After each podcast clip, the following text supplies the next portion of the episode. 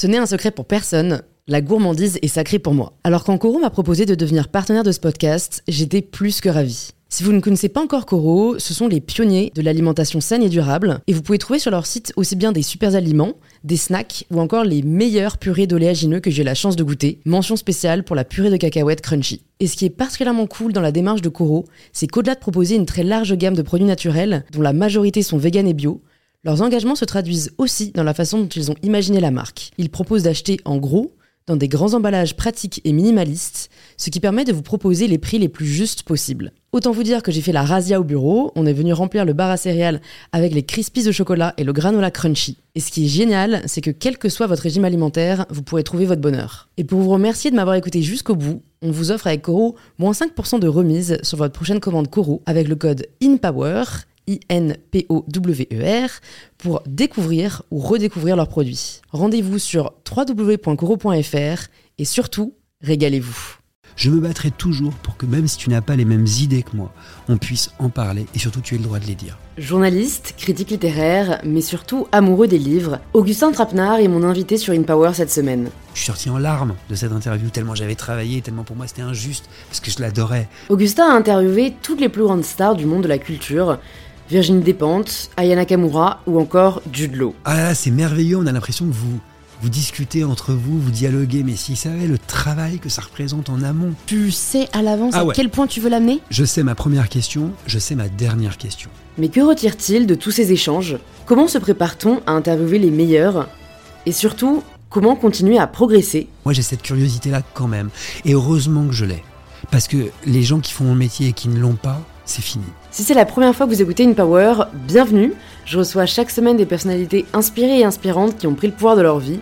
Vous pouvez vous abonner pour ne pas manquer les épisodes à venir, ou une fidèle auditrice d'InPower et que vous n'êtes toujours pas abonné au podcast. Qu'est-ce que vous voulez? Qu'est-ce qu'on veut? Qu'est-ce que je veux? Qu'est-ce que nous voulons euh, pour demain? Et je suis ravie de vous inviter à rejoindre ma conversation avec Augustin Trapenard.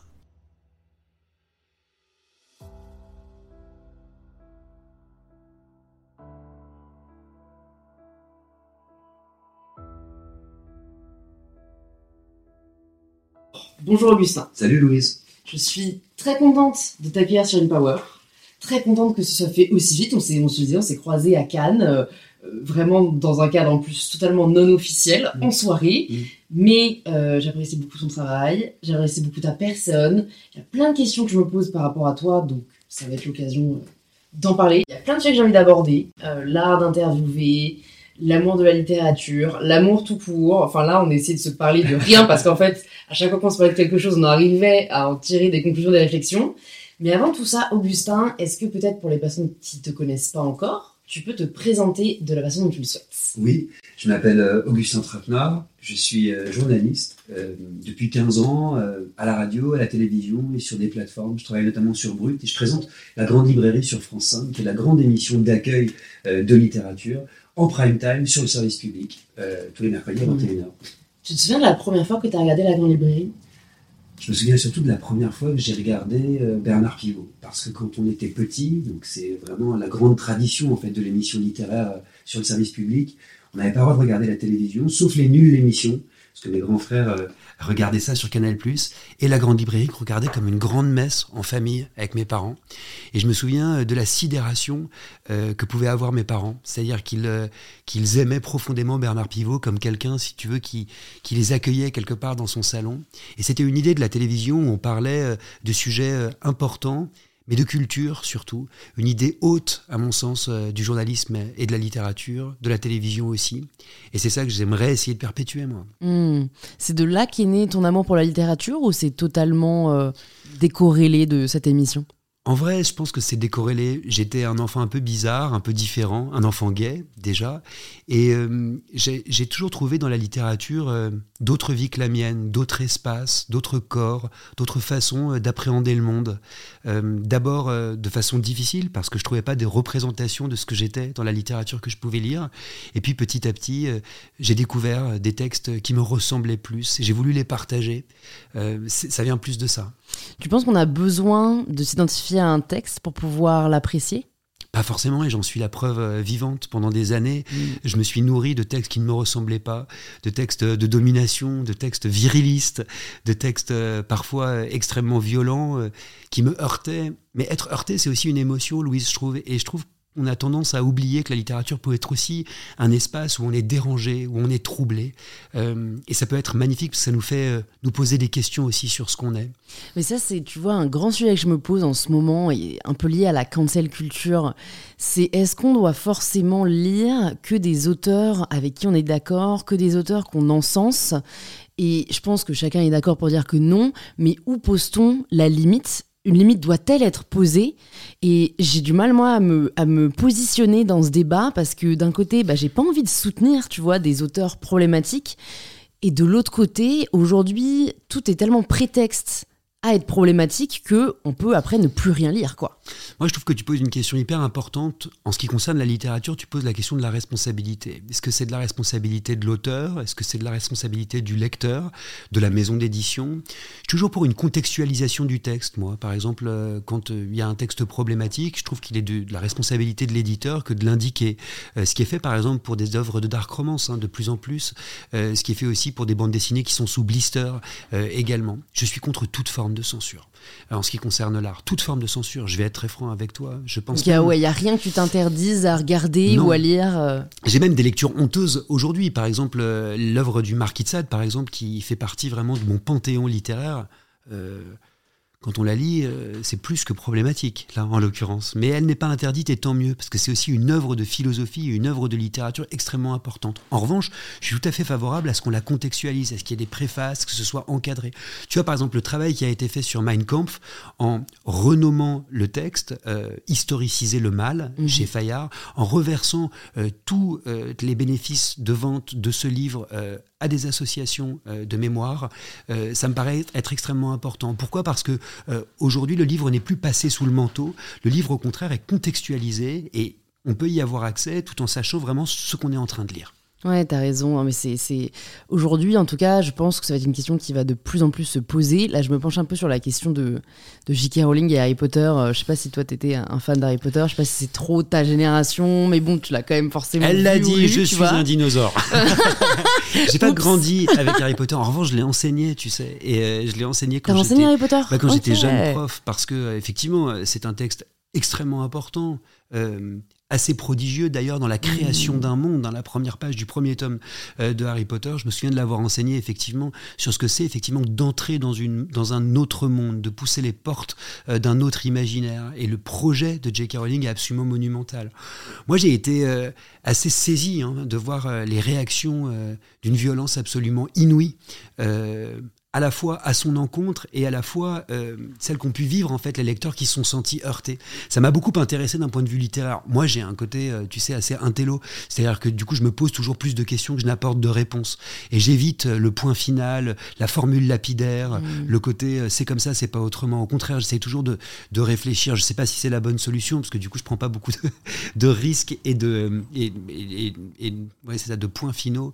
Mais pour autant, je m'interroge je la boycotterai pas, moi, parce que je hmm. pense pas en fait que le boycott soit une bonne solution. Euh, je m'interroge déjà euh, sur euh, peut-être ce sur quoi on l'accuse, J.K. Rowling. Est-ce que c'est présent dans le texte sur la différenciation entre l'œuvre et l'auteur, qui est une problématique vieille comme le monde, vieille comme le temps, en fait, en ce qui concerne la littérature?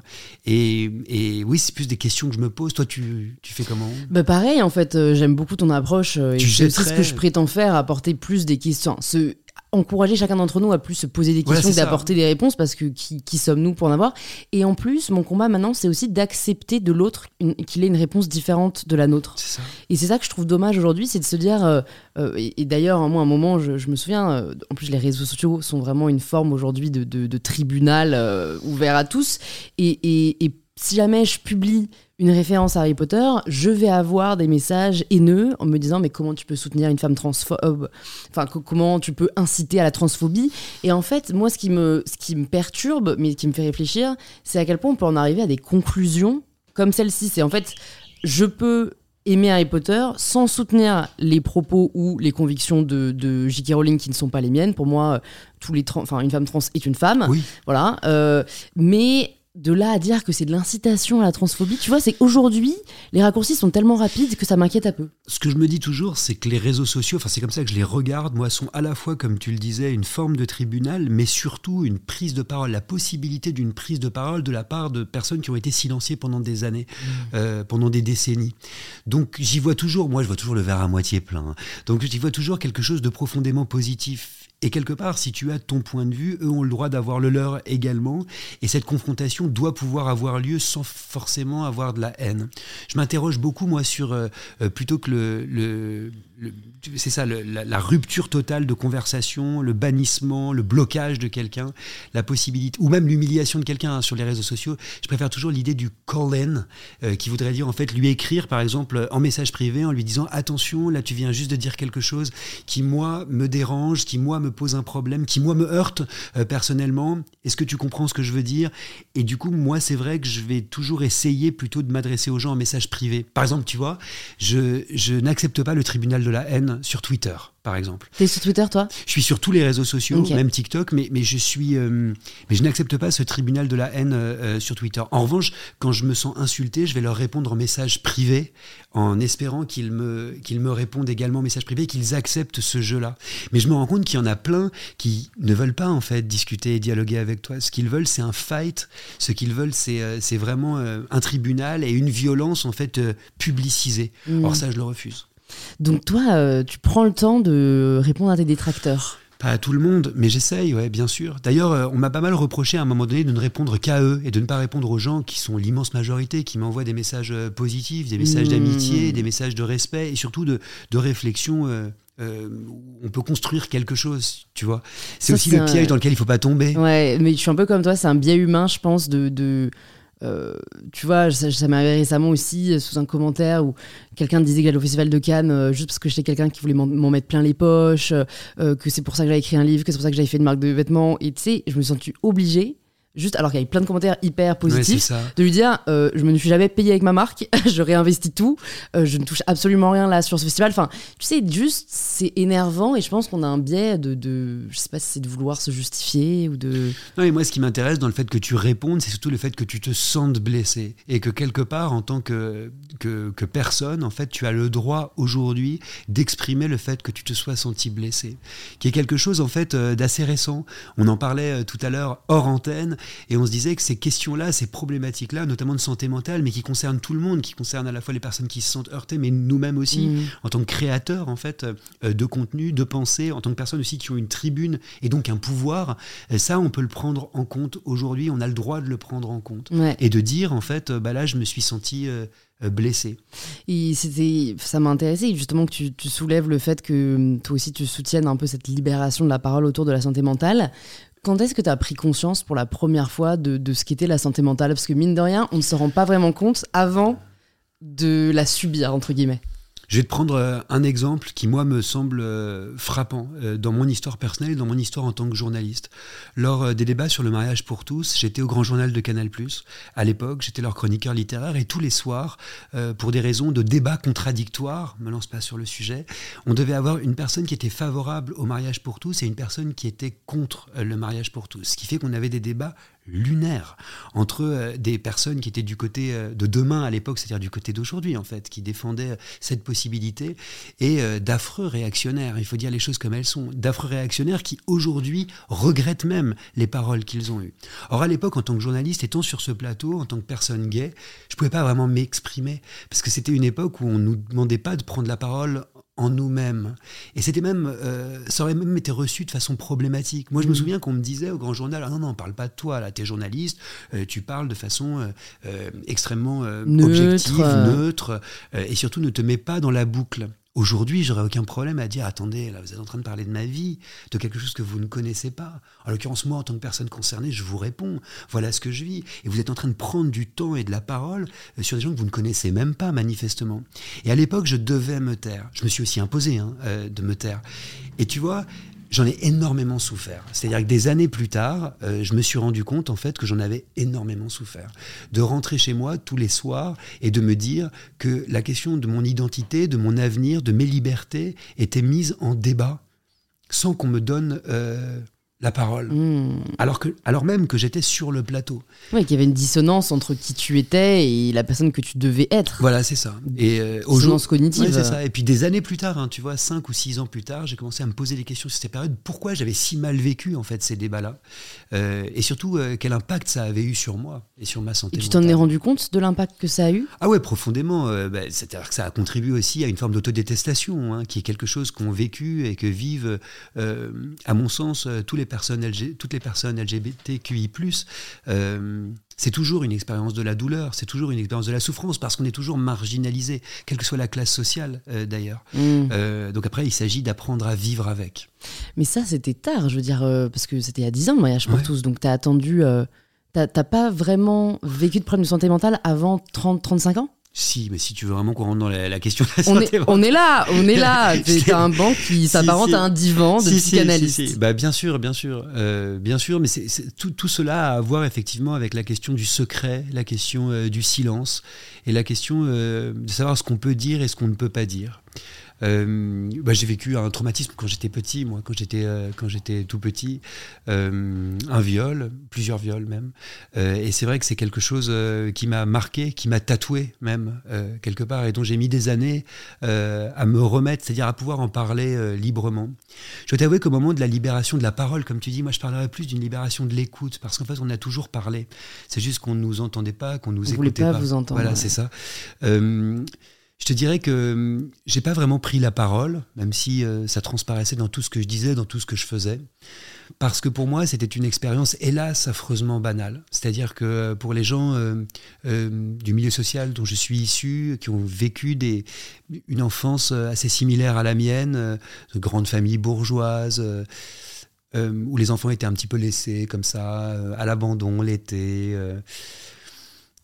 Euh, c'est une expérience assez banale, en réalité. C'est arrivé à beaucoup de gens. Si tu parles à des gens qui ont euh, 40 ans, 50 ans, euh, tu te rendras compte qu'en fait, euh, il y en a beaucoup qui ont vécu ça, que ce soit dans le, cadre de l'école, l'école privée par exemple. Bon, c'était pas mon cas, j'étais dans une école publique, que ce soit dans le cadre familial, que ce soit dans le cadre euh, des amis, des parents.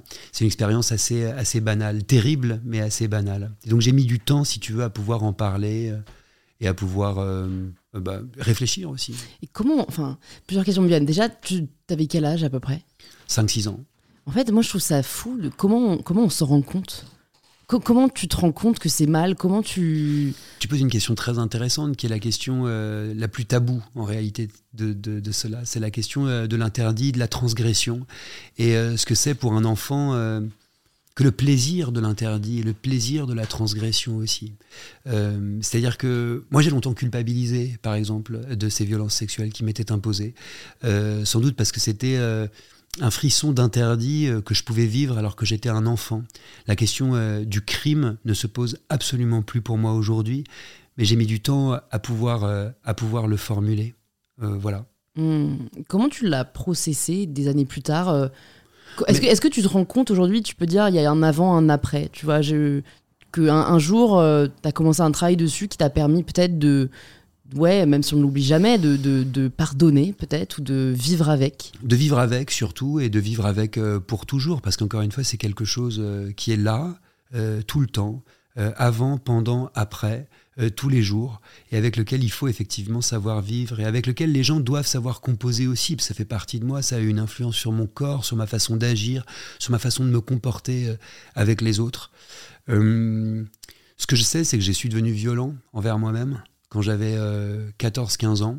Je me suis mis à me réveiller la nuit après les crises de, de somnambulisme où j'avais les poings en sang et où euh, je me tapais, euh, enfin je tapais contre les murs. Donc j'ai dû euh, bah, me soigner et surtout aller voir bah, une psy en fait pendant des années qui m'a fait en fait formuler quelque chose que j'avais déjà formulé mais qui m'a fait réfléchir en fait aux conséquences et aux séquelles que ça pouvait avoir sur moi et encore une fois sur le lien que je pouvais avoir avec les autres et surtout sur mon propre regard sur moi-même. C'est ça, en fait, je crois. Comment t'as appris à t'aimer avec tout ça? Parce que entre eux, en effet, euh, euh, ben, l'affirmation de ta sexualité, entre le pardon, euh, parce qu'il y avait cette honte, même si t'étais pas responsable, c'est un processus qui malheureusement arrive trop souvent. Comment t'arrives à t'aimer? Mais est-ce que c'est pas la grande question qu'on se pose tous? Est-ce qu'on on arrive à s'aimer? Est-ce que tu t'aimes, Moi, moi, je m'aime, ouais. Ouais, t'as mis Moi- longtemps? ben, franchement, je suis assez jeune, donc mine de rien, non, je dirais que. Oh, si, quand même, je me suis posé la question plutôt autour de mes 18-20 ans. J'ai décortiqué pourquoi je ne m'aimais pas. J'ai travaillé dessus. J'ai eu un gros problème de santé mentale l'année dernière qui a aussi fait que. euh, c'est pas que je m'aimais pas, mais c'était qu'en fait, euh, je, je voulais même plus vivre, tu vois. C'était en fait. euh, je, je ne veux pas être cette personne. Donc, mais c'était plus un sentiment d'injustice très fort. Et maintenant que j'ai dépassé ça, je m'aime et aussi presque par militantisme euh, parce que je veux montrer l'exemple et, et la société telle qu'elle est aujourd'hui ne veut pas qu'on s'aime, notamment quand on est une femme, mais ça vaut aussi quand on est une personne marginalisée. Donc ouais, je me dis en fait, euh, je crois que c'est un choix aujourd'hui que j'ai, que j'ai la chance d'avoir et je me dois du coup de m'aimer. C'est beau parce que c'est un pari, en fait, euh, ce que tu es en train de décrire, un défi, un défi qui est fait euh, à la société, qui est fait, euh, qui est fait à la vie et qui est fait aussi aux autres et à soi-même. Je trouve ça, je trouve ça assez beau et c'est en tout cas comme ça moi que je me l'imagine. En tout cas, ce qui est certain, c'est que pour aimer les autres, il faut s'aimer un peu quand même, Oui. apprendre à, à s'aimer un peu quand même. Moi, je te dirais que pour moi, c'est un apprentissage, un travail, un temps que j'essaye de m'accorder de plus en plus. Et qu'est-ce qui t'a aidé à y arriver de plus en plus, même si tu n'y es pas encore complètement Si tu t'aimes aujourd'hui plus que tu ne t'aimais à 20 ans, qu'est-ce qui t'a permis d'y arriver? Les autres, je crois, la confiance euh, des autres. Moi, j'ai j'ai une confession à te faire, Louise, dans ma vie. Il y a un centre du monde, c'est l'amour. C'est-à-dire qu'il n'y a rien pour moi de plus important euh, que l'amour. La personne qui partage ma vie, si jamais demain elle me demande de partir vivre en Australie, euh, euh, n'importe où, j'y vais demain, j'arrête tout et, j'y vais. C'est ce qui est de plus important, c'est vraiment dans le regard aussi de l'autre, le regard que l'autre pose sur soi, la construction en fait d'un avenir commun. C'est presque politique en fait. C'est-à-dire c'est vraiment l'idée de sortir de soi et de s'allier avec quelqu'un. Ça peut être euh, très large l'amour, ça peut comprendre une forme des formes d'amitié en fait. Et c'est comme ça en fait que, que, que je m'imagine et c'est comme ça que je grandis, moi en tout cas, C'est fou parce que. avec les autres. Ouais.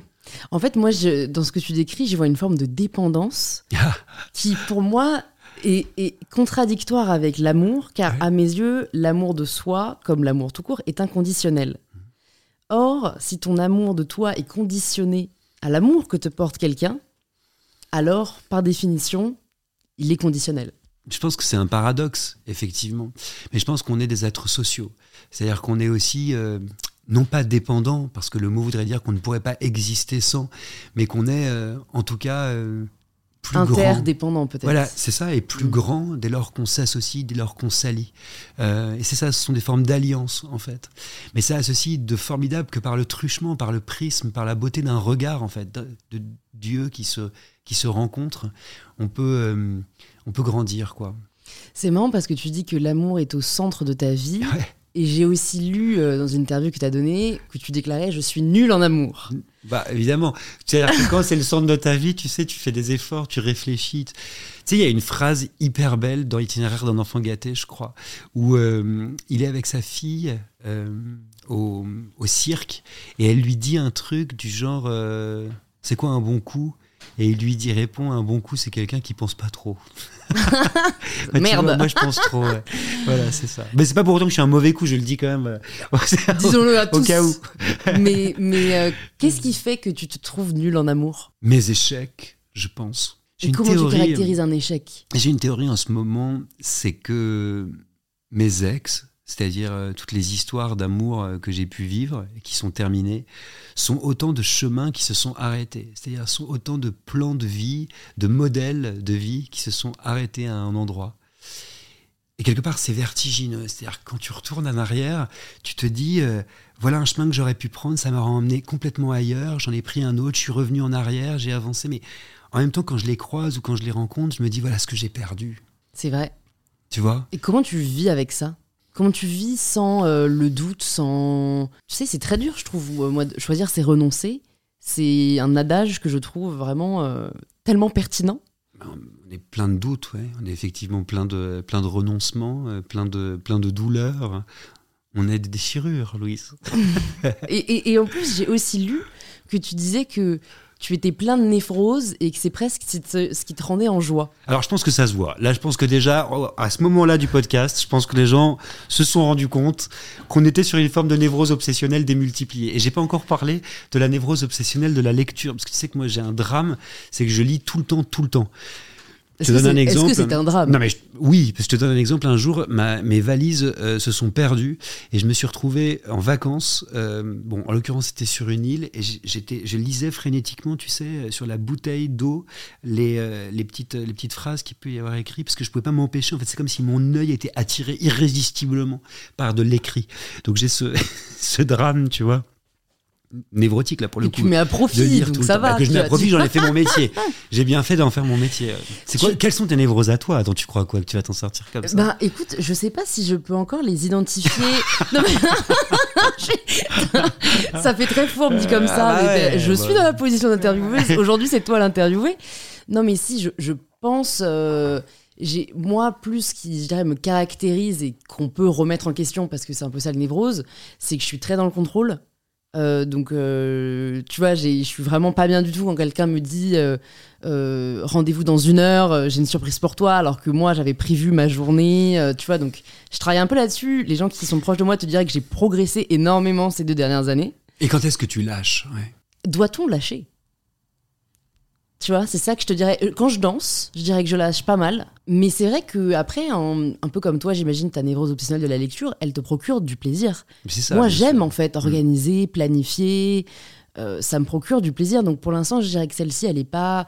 Tant qu'elle euh, n'affecte pas trop ton entourage, est-ce qu'on doit vraiment la résoudre? Je ne sais pas, tu vois. Mais, euh, mais en tout cas, oui, j'ai de ça. Et puis, moi, à l'inverse, je dirais pas que l'amour est au centre de ma vie. Je suis tellement dans une euh, recherche d'autosuffisance, parce que justement, pour moi, c'est dangereux de mettre ton bonheur dans les mains de quelqu'un d'autre, que j'aspire à pouvoir, euh, si demain, je sais pas, il se passe un truc terrible, mm, pouvoir être heureuse par moi-même. Tu vois? Ça veut pas dire que je suis pas, euh, que j'adore pas les personnes qui m'entourent et que je les aime profondément, mais elles sont peut-être pas euh, aussi haut que d'autres les mettraient, euh, tu vois, dans leur liste. C'est surtout que je pourrais pas m'empêcher, moi personnellement, euh, d'avoir cette interaction. J'aime bien quand tu as parlé d'interdépendance tout à l'heure, je préférais parler d'intersubjectivité. Ce moment où deux regards en fait se confrontent, ou se retrouvent, ou se reconnaissent. Et pour moi, c'est plus une multiplicité qu'une seule personne. C'est-à-dire que l'amour tel que je l'entends, c'est quelque chose de fluide, de multiple, de complètement ouvert sur l'autre. Mais tu sais, ça, va de pair avec euh, une sorte de modèle de vie que j'essaye de, m'imposer, en fait, euh, petit à petit, pour être une personne meilleure. Et ça, ça a pris du temps. Je suis un Rickeurien. Et euh, Paul Ricoeur, c'est un philosophe qui était protestant et qui avait cette idée que je trouve absolument magnifique, qu'au terme de ta vie, si tu regardes en arrière, tu peux trouver une narration, comme une colonne vertébrale, comme une histoire que tu peux raconter en une ou deux phrases, comme s'il y avait eu un sens à ta vie. Et ça, je trouve ça euh, assez, assez magnifique, tu vois. Et pour devenir une personne meilleure, j'essaye de, de, de produire cette constance, cette fidélité, cette, euh, ce partage en fait euh, mutuel avec d'autres. Mais toujours avec d'autres. Moi, c'est comme ça que je l'entends. Oui, c'est mon plus grand cauchemar, c'est de me retrouver seul, seul. Non mais ça, euh, moi, enfin, qu'on soit d'accord, hein, île déserte, non merci, hein, tu vois, c'est juste un animal social, sinon je n'aurais pas de podcast. Et Mais même dans c'est mes ça. podcasts, tu vois, je, en fait, Oui, t'es quand même très à l'écoute de l'autre. bah, j'ai- enfin, j'ai- littéralement. je, fais pas des podcasts solo, tu vois, j'aurais Mm. pu, euh, c'est un truc qui se démocratise, mais euh, en l'occurrence, je préfère écouter les autres que m'entendre parler, euh, même si parfois certains ont peut-être des doutes, parce que j'aime interagir quand même. Bah, c'est ça qui est Et cool. C'est ça qui est beau, Ouais, c'est ouais. l'interaction, quoi, euh, rebondir. Et et il y a une question que je me posais, mais par rapport à, à tout ce qui t'a amené aujourd'hui à, à ce que tu fais, c'est que t'es un vrai amoureux des mots, t'es un vrai amoureux de la littérature, et pourtant tu n'écris pas beaucoup. Non. Et ça m'a interpellée. Je suis Mm. allée voir dans ton parcours, t'as écrit euh, certains ouvrages, mais qui étaient presque plus académiques, Oui, c'est ça. finalement, que, que, Bah, que, que je pense que la réponse, elle est exactement dans ta question. C'est-à-dire qu'effectivement, moi, je suis pas un artiste, je suis à la base un universitaire. C'est-à-dire que j'ai vraiment fait des études euh, pour devenir enseignant, ce que j'ai été d'ailleurs, pour devenir enseignant-chercheur. Et euh, petit à petit, je me suis tourné pour des raisons sur lesquelles on pourrait revenir, hein, qui sont euh, des raisons liées à l'éducation nationale en France. Je me suis tourné vers un autre métier, qui est effectivement euh, ce journalisme littéraire, euh, en tant qu'amateur en réalité, en, tant- qu'amateur d'art, hein. c'est-à-dire... fou amoureux euh, de la littérature, même si c'était presque une science telle qu'on me l'avait apprise, mais aussi d'autres arts comme la musique, euh, le cinéma, les arts plastiques, la photographie, la danse. Tu en parlais tout à l'heure, qui fait partie euh, pour moi des, des, arts les plus nobles et qui m'a valu sans doute certaines des plus belles interviews que j'ai pu mener, parce que c'est un, une syntaxe, un vocabulaire complètement différent et qui, et qui, qui m'a toujours fait énormément réfléchir et qui m'a toujours apporté énormément de réconfort et de beauté. Mais je ne suis pas un artiste. C'est-à-dire que je ne crée pas. Je suis un passeur, je suis euh, quelqu'un qui aime partager, en fait, la joie, je dirais même la jouissance de l'art avec les autres. Euh, et je pense que c'est important. Je pense qu'aujourd'hui, euh, le drame de nos métiers, journalistes culturels, intervieweur d'artistes, c'est la confusion. C'est qu'il y a énormément euh, de journalistes qui, en réalité, n'ont qu'une seule aspérité, c'est de devenir eux-mêmes artistes, c'est de devenir eux-mêmes créateurs. Et se joue alors, sinon une forme de compétition, du moins une forme de tension euh, qui n'est pas du tout, à mon avis, euh, pertinente et bénéfique ou saine, mais surtout, en fait, qui ne produit pas beaucoup de sens. Moi, si tu veux, mon rôle, il est très simple. Il est de partager et de produire aussi du sens, c'est-à-dire d'interroger un artiste et de faire en sorte, en fait, euh, de recueillir sa parole qui dit forcément quelque chose sur un art, sur le monde, parce que l'art est toujours une vision du monde quand même, et sur un parcours. Et c'est ça qui m'intéresse euh, le plus. Mais j'ai pas envie de prendre leur place.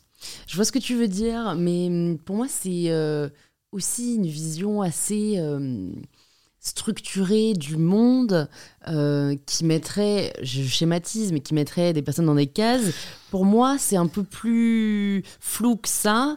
Et, connaissant euh, ta culture, tes réflexions, euh, enfin, tu vois, on pourrait se dire, bah, en fait, tu, prendrais peut-être du plaisir à un moment établir une théorie, énoncer un point de vue, je sais pas, celle sur la toxicité, ah mutuelle dont tu nous parleras des, ah.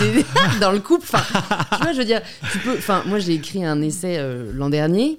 Euh, et je me suis posé la question, pas de la légitimité, parce que pour moi tout le monde est légitime euh, à lire et à écrire, mais plus de est-ce que j'ai envie de le faire. Il s'avère que j'ai adoré, c'est la chose que j'ai préféré faire dans ma vie, parce que c'était en fait dans notre société où on n'a plus tellement le temps, et je me suis dit ça aussi quand j'ai vu que tu avais animé Boomerang pendant 8 ans, je crois, tous les matins. Enfin, en fait, il n'y a plus tellement le temps de, prendre le temps.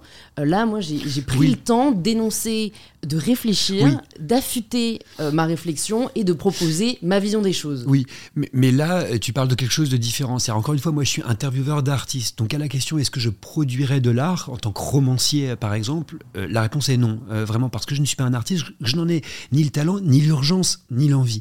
En revanche, pour ce qui est de la non-fiction, comme tu l'as noté, j'ai pu le faire hein, dans mes recherches universitaires, écrire effectivement euh, des papiers, des articles euh, pour des revues spécialisées euh, sur mon domaine de prédilection, à savoir la littérature du milieu du 19e siècle. C'est mon autrice préférée, Jane Austen.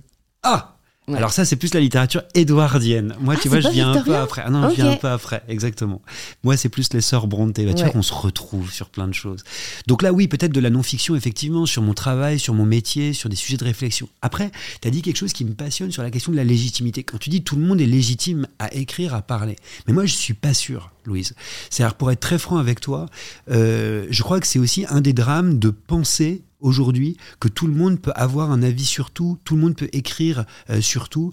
Et tu vois, de se dire euh, si je suis légitime, un point c'est tout, et je ne m'excuserai pas. Parce que le problème, c'est que du coup, tu en viens à invisibiliser des gens qui, pour le coup, euh, ont cette autorité, cette légitimité, ont travaillé pendant des années, si tu veux, sur ces questions, et qu'il faut aussi savoir écouter je pense que c'est super important, si tu veux, de, de, de laisser une place euh, aujourd'hui encore euh, aux savants, euh, aux experts, aux chercheurs, aux gens qui ont travaillé sur des sujets pendant des années et qui peuvent nous apporter quelque chose. C'est-à-dire qu'il ne faudrait pas, si tu veux, que, que sous prétexte de, bah, d'une sorte de déculpabilisation totale, on en vienne à invisibiliser, à silencier des gens dont c'est le métier. Non, c'est sûr. En fait, moi, ce que je me dis, c'est que tout le monde a le droit d'écrire et que dans tous les cas, euh, le public écartera dans tous les cas les ouvrages qui ne sont pas vraiment dignes d'intérêt Voilà. ou en tout cas euh, Mais tu vois, je vais te donner un exemple qui m'avait beaucoup frappé. Euh, je me souviens d'un jeune homme euh, que je citerai pas parce que je me souviens même pas de son nom, mais qui prévoyait de faire un podcast qui s'appelait Les culottés ES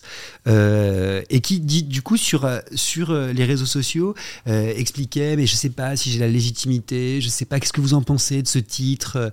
Et il y avait plein de gens qui lui répondaient mais si c'est super, t'as une super idée, fais ton podcast qui s'appelle Les culottés sans penser par exemple euh, qu'en l'occurrence c'était euh, complètement calqué euh, sur l'œuvre de Pénélope Bagieux, dont le livre s'appelait Les culottés.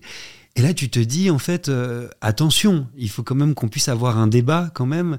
Et sous prétexte, si tu veux, de, tu vois, de pudeur, euh, de pudeur de gazelle, comme on pourrait dire, ben, on finissait par oublier que derrière ça, il y avait possiblement une appropriation qui est pour le moins problématique. ah oui mais ça je pense même Tu pas vois. que ce soit tellement légal d'ailleurs enfin si elle a déposé Bah, son nom Bah, euh, c'est ça. Non, mais en tout cas, se poser la question, quoi. Oui, Toujours oui, se oui. poser, toujours réfléchir, quoi. invite à la réflexion je Voilà, te c'est ça. rejoins je te rejoins totalement là-dessus mais du coup bah, ça m'intéresse aussi de revenir en effet pourquoi tu quittes le monde euh, de l'éducation nationale Euh, Ouais. quelle est ta réflexion à ce moment-là? Est-ce que, est-ce que tu t'es, avais même réfléchi un jour au métier de journaliste? Tu sais, j'avais j'avais euh, une vingtaine d'années. je j'avais eu l'agrégation d'anglais, de littérature anglaise, et je partais dans le cadre d'un échange entre doctorants euh, à l'université de Berkeley aux États-Unis, en Ah. Californie. Euh, Un autre point commun. Voilà, et je suis parti. T'es parti là-bas? Ouais. et ben, je suis parti là-bas pendant un an euh, pour suivre des cours dans le département de rhétorique et pour en donner euh, en échange. Et là-bas, je me suis rendu compte, pour être très franc avec toi, que les enseignants étaient extrêmement respectés, culturellement, socialement, politiquement, que leurs paroles avaient un sens, qu'ils étaient écoutés, qu'ils étaient entendus. Et tu vois, j'avais une vingtaine d'années, j'étais un pur produit de l'éducation nationale, normalien, agrégé, j'étais vraiment euh, euh, destiné à reproduire ce modèle-là. Et cette bonne guerre, même si j'ai longtemps culpabilisé et je l'ai longtemps regretté, je me suis dit non, en fait, je veux pas en fait être, euh, être méprisé. euh, je me suis rendu compte que la France avait un, un rapport un peu malade à l'éducation nationale, à son système euh, éducatif, et qu'à force de ne pas les respecter, si on regarde bien, énormément d'enseignants-chercheurs, parfois les meilleurs, s'en vont, euh, soit euh, changent de pays pour euh, assouvir leur passion et continuer leur métier, soit changent littéralement de voie. Bon, alors moi, je suis quand même resté dans la fonction publique, c'est-à-dire en travaillant pour la radio publique pendant des années, et aujourd'hui pour la télévision publique. C'est important pour moi. Je suis euh, le fils d'une enseignante, le petit-fils euh, d'une bibliothécaire, et c'est quelque chose qui compte énormément pour moi. Mais quand même, il y a des questions qu'il faut se poser. Euh, tu vois, le salaire des enseignants, c'est une question qu'il faut se poser à un moment donné, quand même. Que, que les enseignants ne puissent pas vivre à Paris aujourd'hui, quand ils sont célibataires, c'est quand même le signe d'une société malade. Ouais. Ouais, ouais. Non, mais en fait, ce qui est, ce qui ce qui est difficile, je trouve, euh, dans toutes les contestations politiques qu'on peut apposer à juste titre, euh, particulièrement en ce moment, j'avoue que moi, j'ai toujours le biais de la solution. Peut-être mon biais entrepreneurial, de me dire, OK, un problème, une solution. Oui. Et donc, donc, en fait, tu vois, je me dis, mais en vrai, euh, je veux dire, le gouvernement a conscience des problèmes que tu, que tu évoques. euh, Enfin, pourquoi, à ton avis, aujourd'hui, ça ne change toujours pas? Je te répondrai qu'en tout cas, euh, ça n'est pas à moi euh, d'apporter des solutions. Ça n'est pas à moi, je peux y réfléchir, je peux le constater en tant que citoyen en réalité, et puis aussi en, tant que personne concernée quand même, parce que ça a été ma formation et ça a été mon métier. Euh, mais ça n'est pas à moi d'apporter des solutions. Et je te dirais d'ailleurs que la représentation nationale est faite pour ça, c'est-à-dire qu'on élit des gens pour qu'ils puissent en réalité chercher, trouver des solutions et réagir. Moi par exemple, je vois comme un échec le fait qu'il y ait énormément de- de- d'associations qui prennent le relais en réalité des politiques aujourd'hui. Je le vois vraiment comme un échec. C'est-à-dire qu'on a un système qui euh, ne remplit pas euh, ses, devoirs. Et ça m'inquiète euh, profondément. Je ne sais pas, pour répondre à ta question, je ne sais pas. Ça me paraît être un des plus gros scandales qui soit, pour être franc. Et c'est pour ça que j'ai été étonné des réactions euh, extrêmement euh, virulentes à l'encontre euh, de telle euh, candidate à la mairie de Paris, par exemple, ou candidate, pardon, de telle candidate à la présidence qui voulait justement augmenter, doubler, voire tripler le salaire des enseignants. Pour moi, c'est vraiment absolument centrales. Les enseignants sont ceux euh, qui nous forment, sont ceux qui nous permettent justement d'avoir la vie euh, qu'on peut avoir. Ils sont euh, la possibilité d'une réconciliation nationale, ils sont la possibilité du vivre ensemble sans cesse, ils se suppléent parfois à l'éducation des parents. Et on s'est bien rendu compte pendant le confinement qu'on ne pouvait pas se passer d'eux. Mmh, non, mais ils sont sous-considérés, tu as totalement raison. Je, suis assez surprise, moi, quand, je, quand, je, réfléchis un peu à la valorisation des métiers aujourd'hui c'est qu'en fait, elle, elle, n'a pas de sens. Euh, ni, financier, ni social, euh, de dire que euh, des infirmières qui, elles aussi, sont tellement indispensables, aujourd'hui sont très peu payées, sont peu considérées, et, et le but n'est pas de comparer des métiers, mais quand tu vois d'autres métiers qui sont bien plus euh, rémunérateur et bien plus socialement reconnu, on se dit mais où est-ce qu'on a merdé quoi? Parce que c'est, c'est, je sais pas comment on va pouvoir repenser totalement un tel euh, paradigme. Et ce qui m'inquiète d'autant plus, c'est que on arrive presque à retracer ça au public vs privé, tu vois. En tout cas, il s'agit toujours d'en faire un combat. Moi, je te donne un exemple pour la grande librairie. L'un des enjeux pour moi euh, primordiaux de la grande librairie, c'est de défendre la librairie indépendante. Et ça va extrêmement loin. C'est-à-dire, en fait, la question que je me pose sans cesse, c'est qu'est-ce que vous voulez? Qu'est-ce qu'on veut, qu'est-ce que je veux, qu'est-ce que nous voulons euh, pour demain? Quel centre-ville, par exemple, est-ce qu'on veut pour demain? Euh, Si jamais il n'y a plus de libraire indépendant, quel centre-ville on aura demain? Est-ce qu'on aura au moins un centre-ville? Ce sont des questions qu'il faut quand même se poser à un moment donné. La défense de la petite librairie, de la librairie indépendance, c'est un, combat euh, politique qui est porté par le service public, là en l'occurrence, par la Grande Librairie, qui est la seule émission de littérature en prime time sur une chaîne de service public au monde. Donc ça, c'est un vrai combat, tu vois, du service public. Donc moi, je m'en réjouis, je m'en félicite et je m'en enorgueillis, Louise. Euh, mais il faut toujours se poser la question du combat et toujours savoir en réalité ce qu'on est en train de faire. Et donc, quand tu deviens euh, journaliste littéraire, euh, là, 25 ans, 26 ans, c'est quoi ton combat? à l'époque, c'est un combat qui est quand même assez égoïste. C'est un combat qui est celui de pouvoir faire un métier que j'aime, déjà, ce qui n'est pas donné à tout le monde, et je m'en réjouis tous les jours de faire un métier que j'aime. C'est une chance dingue, c'est un privilège en fait euh, incroyable euh, qui me fait réfléchir aussi euh, à la chance que j'ai dans la vie, parce qu'on malheureusement le parcours que j'ai, il est aussi dépendant d'un milieu social, d'un entourage, d'une classe, de plein de, de, paramètres en fait malheureusement que je dois, quoi, tu vois, euh, que je dois à, une famille, à un héritage. Mais pour autant, si tu veux, ce, combat-là de faire quelque chose que j'aime, euh, c'est quelque chose sur lequel j'ai jamais transigé. C'est-à-dire que j'avais cette envie d'assouvir une curiosité, euh, de la perpétuer sans cesse, de la renouveler sans cesse, et d'en faire un métier. Une curiosité qui soit toujours liée au livre, à l'objet livre, qui est un objet qui m'a sauvé la vie, moi, euh, petit. C'est-à-dire que sans l'objet livre, je lui dois bien ça, quand même. Sans l'objet livre, je serais pas, je sais même pas si je serais vivant. Ça m'émeut. non, mais je te vois ça parce que moi, c'est vrai que la lecture m'a aussi tellement aidé. Et en fait, c'est fou de se dire le pouvoir qu'ont des mots mis les uns après les autres, quoi. Oui. Oui, c'est vrai. Bah, c'est vrai que tu es tout ému. Ouais, ouais. Je, en fait, je ressens ce que tu as dû ressentir et te dire qu'en plus, aujourd'hui, tu as presque Enfin, que tu vois ça presque comme une redevance. Euh, oui, c'est ça, ouais, bien sûr. C'est un amour que tu portes vraiment à l'objet livre. Quoi. Mais tu sais, ma mère était enseignante et j'entendais ça euh, chez elle euh, sans cesse. Je voyais ça chez elle. Cette façon aussi de rendre quelque part, de, de donner, hein, mm. parce que c'est aussi ça qui est en jeu. Pour faire de soi quelqu'un d'un peu plus grand que ce qu'on est. De, ce partage-là, il est absolument central.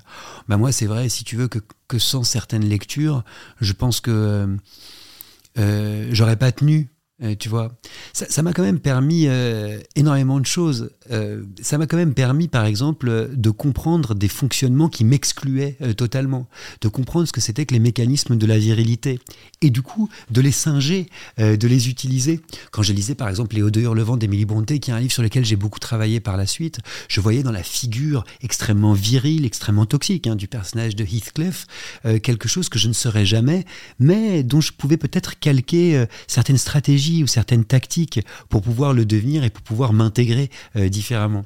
Si tu veux, euh, il faut se souvenir en fait que, que que la littérature, ça n'est pas du bon ou du mauvais, mais en tout cas, ce sont des mondes qui s'ouvrent à toi et des enseignements. Mais des enseignements qui peuvent être des enseignements terribles aussi.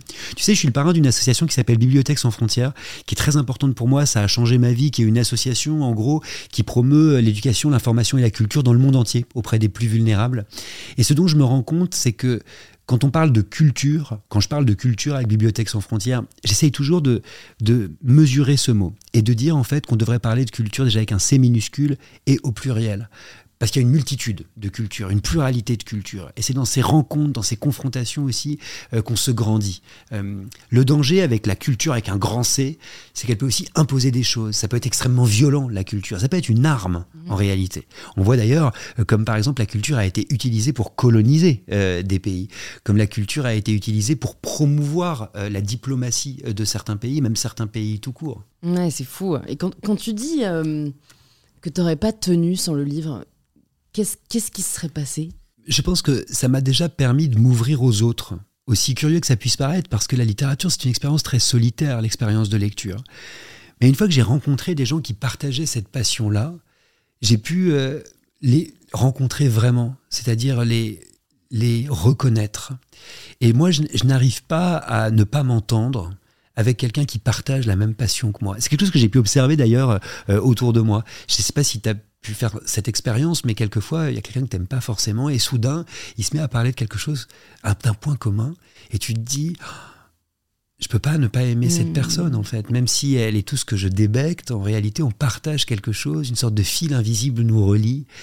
Et tu vois, cette reconnaissance-là, moi qui étais un enfant vraiment séparé, tu vois, qui était vraiment euh, différent. J'ai grandi dans une famille très bourgeoise, j'étais un enfant euh, très catholique aussi, euh, j'étais un enfant très différent. Euh, et surtout, j'étais sans cesse marginalisé dans la rue, au sein de l'école et même au sein de ma famille, tu vois. Comment on peut être marginalisé dans la rue? Bah, Dans la rue, euh, par euh, mes gestes, mes attitudes, je me reconnaissais pas euh, véritablement dans les attitudes et les gestes des autres. Et je pouvais être montré du doigt, je pouvais être, tu vois, jugé.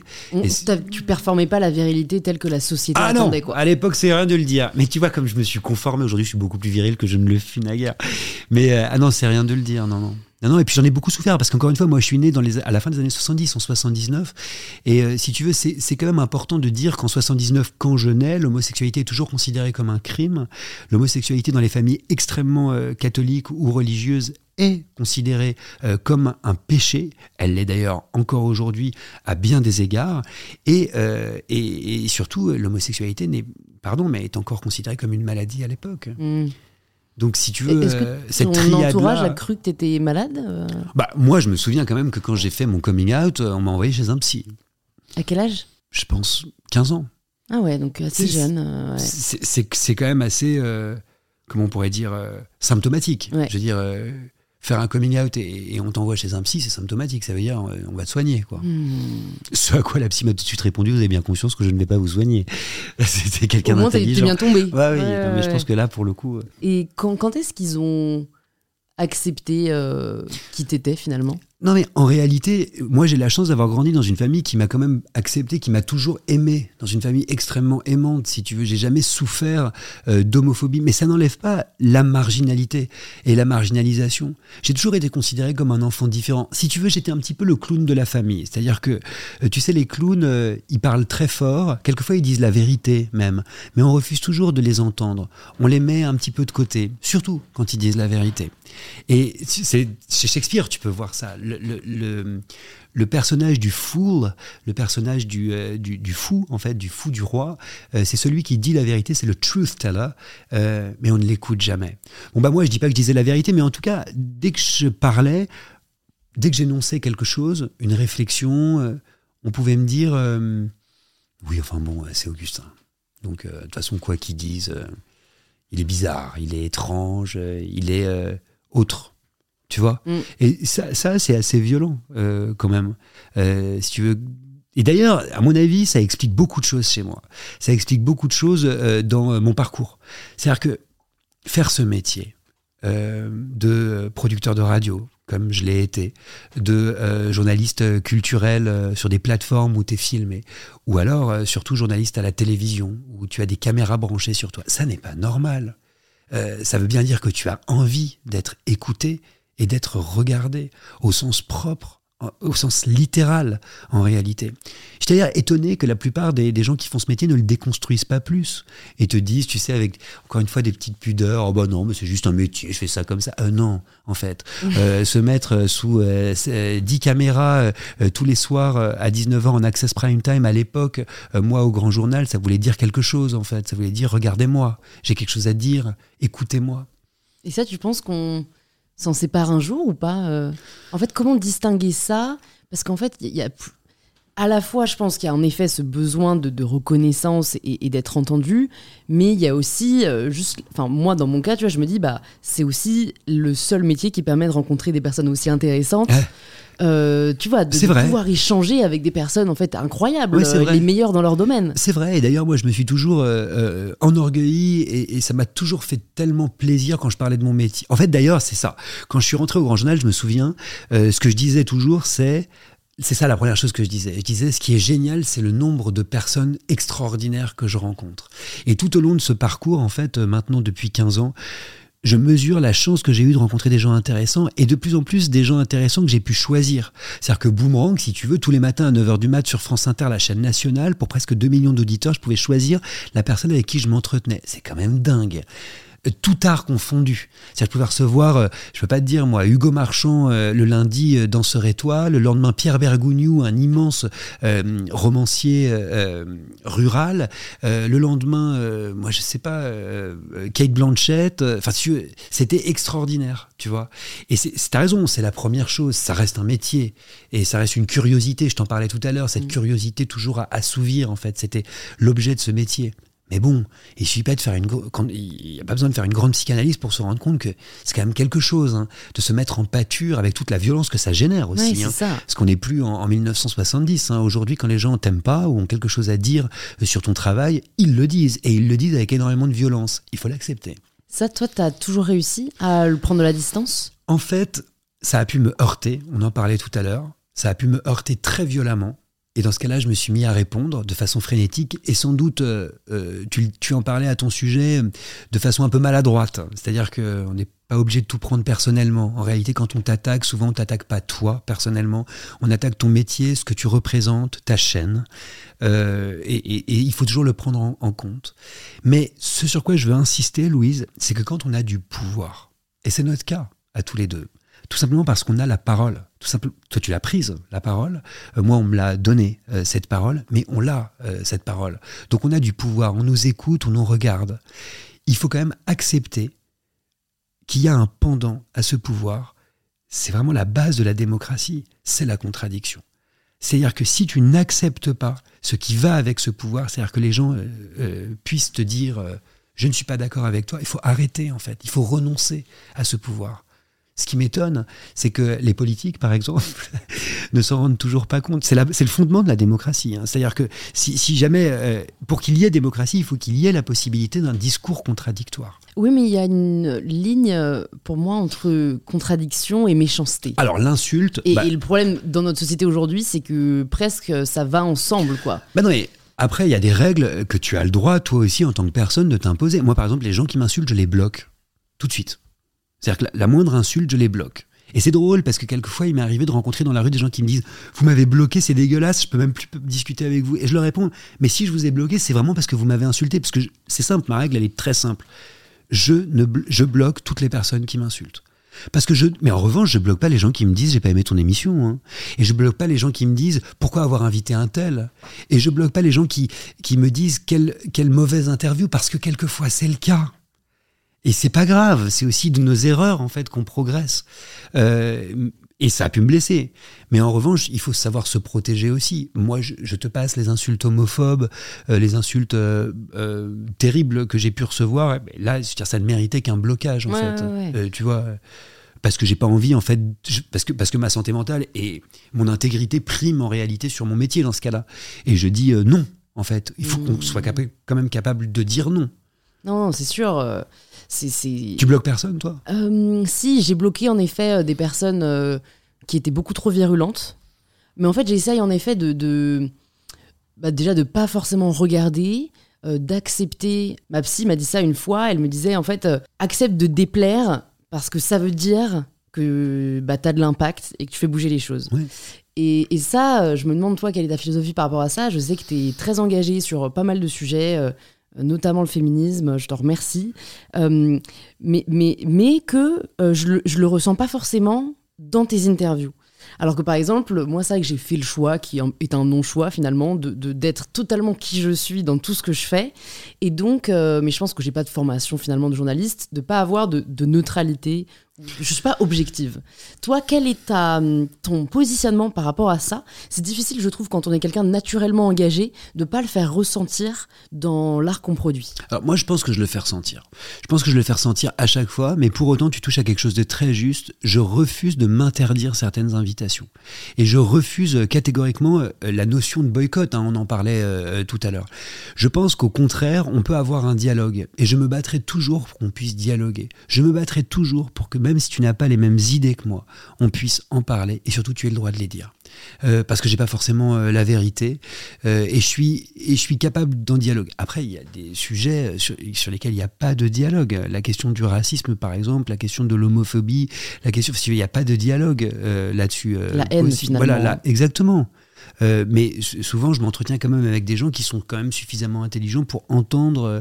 Et d'ailleurs, moi, je remarque que quand j'organise des débats, par exemple à la Grande Librairie, des gens qui sont très virulents, interviewés par certains, le sont beaucoup moins chez moi. Et tu te rends compte qu'ils sont capables de dialoguer, qu'ils sont capables de penser, qu'ils sont capables de réfléchir et d'accepter surtout les arguments des autres. Et ça, je trouve ça merveilleux, en fait, de pouvoir donner la possibilité au dialogue de se produire. Parce qu'en réalité, le drame aujourd'hui, c'est quand le dialogue n'est plus possible. Euh, c'est ça en fait. Moi, ce qui m'inquiète terriblement, et ça vaut pour les télévisions, pour les radios, mais aussi pour les réseaux sociaux, pour des raisons d'algorithme en réalité. Bien sûr, des bulles de filtre. Voilà, c'est qu'on finit par ne plus dialoguer en fait. Mais tu vois, on en parlait, alors je crois qu'on en parlait en off avec euh, Salomé Saké euh, qui, est venu la semaine dernière sur InPower. Donc j'en parle là parce que je, suis curieuse d'avoir ton avis là-dessus. On disait bah justement, tu sais, il y a une polémique parce que Hugo Clément est allé, ah, oui. ça, j'allais dire à l'heure actuelle, non, mais juste à l'extrême, il est dans un rassemblement d'extrême droite pour parler d'écologie. Et en fait, je, trouve le débat compliqué parce que j'entends les arguments des deux camps. C'est-à-dire que d'un côté, c'est vrai qu'il ne faut pas laisser, il faut que l'écologie puisse être un sujet euh, pour tout le monde et surtout, il faut, dialoguer avec les extrêmes, sinon ils, ils, capitalisent là-dessus pour euh, se victimiser et du coup euh, bah, prendre encore plus de place. De l'autre côté, est-ce qu'on a envie que euh, l'extrême droite, qui prend déjà pas mal, enfin qui prend de plus en plus de place, rassemble encore plus de gens parce qu'ils se mettent à avoir des convictions écologiques euh, Et est-ce qu'on a envie de leur donner de la, visibilité? Enfin, tu vois euh, comment tu te positionnes par rapport à ça? Est-ce que si toi demain, on te, t'as l'extrême droite qui vient te voir et qui te dit, bah, on aimerait parler de culture ou on aimerait organiser un événement à la Bibliothèque sans frontières pour en fait qu'on puisse démocratiser la culture à tous, qu'est-ce que tu dis? Alors déjà, je pense que ça serait une décision de Bibliothèque sans frontières. Dès qu'ils me demandent de faire quelque chose, j'essaye de le faire. Euh, mais là, je pourrais effectivement intervenir s'ils essayaient de me l'imposer en me posant les questions que tu te poses justement. Je pense que ta réponse, tu l'as. Ta réponse, c'est ton questionnement, c'est ton trouble. Et, je pense que la décision que tu aurais prise justement euh, toi, elle aurait plutôt été négative en fait à t'entendre, précisément parce que tu as les deux points de vue et du coup, tu n'aurais pas pris euh, le choix et tu aurais, décliné gentiment cette invitation. Moi, moi j'entends hein, les arguments du Clément qui par ailleurs est quelqu'un que je respecte énormément euh, pour ses engagements, euh, pour son travail. Hugo Clément, il a un combat, c'est un journaliste profondément conscient, profondément engagé, euh, et qui traite en fait de, problématiques d'environnement et d'écologie de demain sur ce point. Moi, si tu veux, je traite de littérature. Et c'est important aussi de se souvenir de ce qu'on fait et de comment on le fait je crois euh, que euh, dans mon domaine, ce qui prime pour moi, c'est vraiment le service public. C'est-à-dire ce qui prime vraiment, c'est euh, de m'adresser au plus grand nombre par le prisme du service public. Parce que je m'inquiète de plus en plus de ces tribunes extrêmement idéologisées de tous côtés, euh, qui en réalité ferment le dialogue. Et je crois qu'au bout d'un moment, on pourra tous se retrouver sur le service public. Et donc j'aimerais que ces dialogues aient lieu sur le service public, comme un lieu justement où on se retrouve, où on se rencontre. Et si tu veux, moi, la réponse à ta question, je la trouve dans euh, les tribunes auxquelles je participe sur le service public. C'est là où ça doit se produire. Ouais, donc d'être vraiment apolitique finalement et de rassembler plutôt que diviser ce que fait par nature le parti. Ben, voilà, c'est ça. Et, essayer de produire en fait ces dialogues, ces discours, ces conversations, mais vraiment dans un endroit où tout le monde peut se retrouver indépendamment d'une opinion ou d'une mmh. idéologie. Donc si on en revient un peu à, ton, ton, parcours, donc là, tu es journaliste, euh, donc euh, tu as commencé où euh, Tu as commencé à France 5 non, j'ai commencé quand j'étais tout jeune, donc j'étais encore enseignant.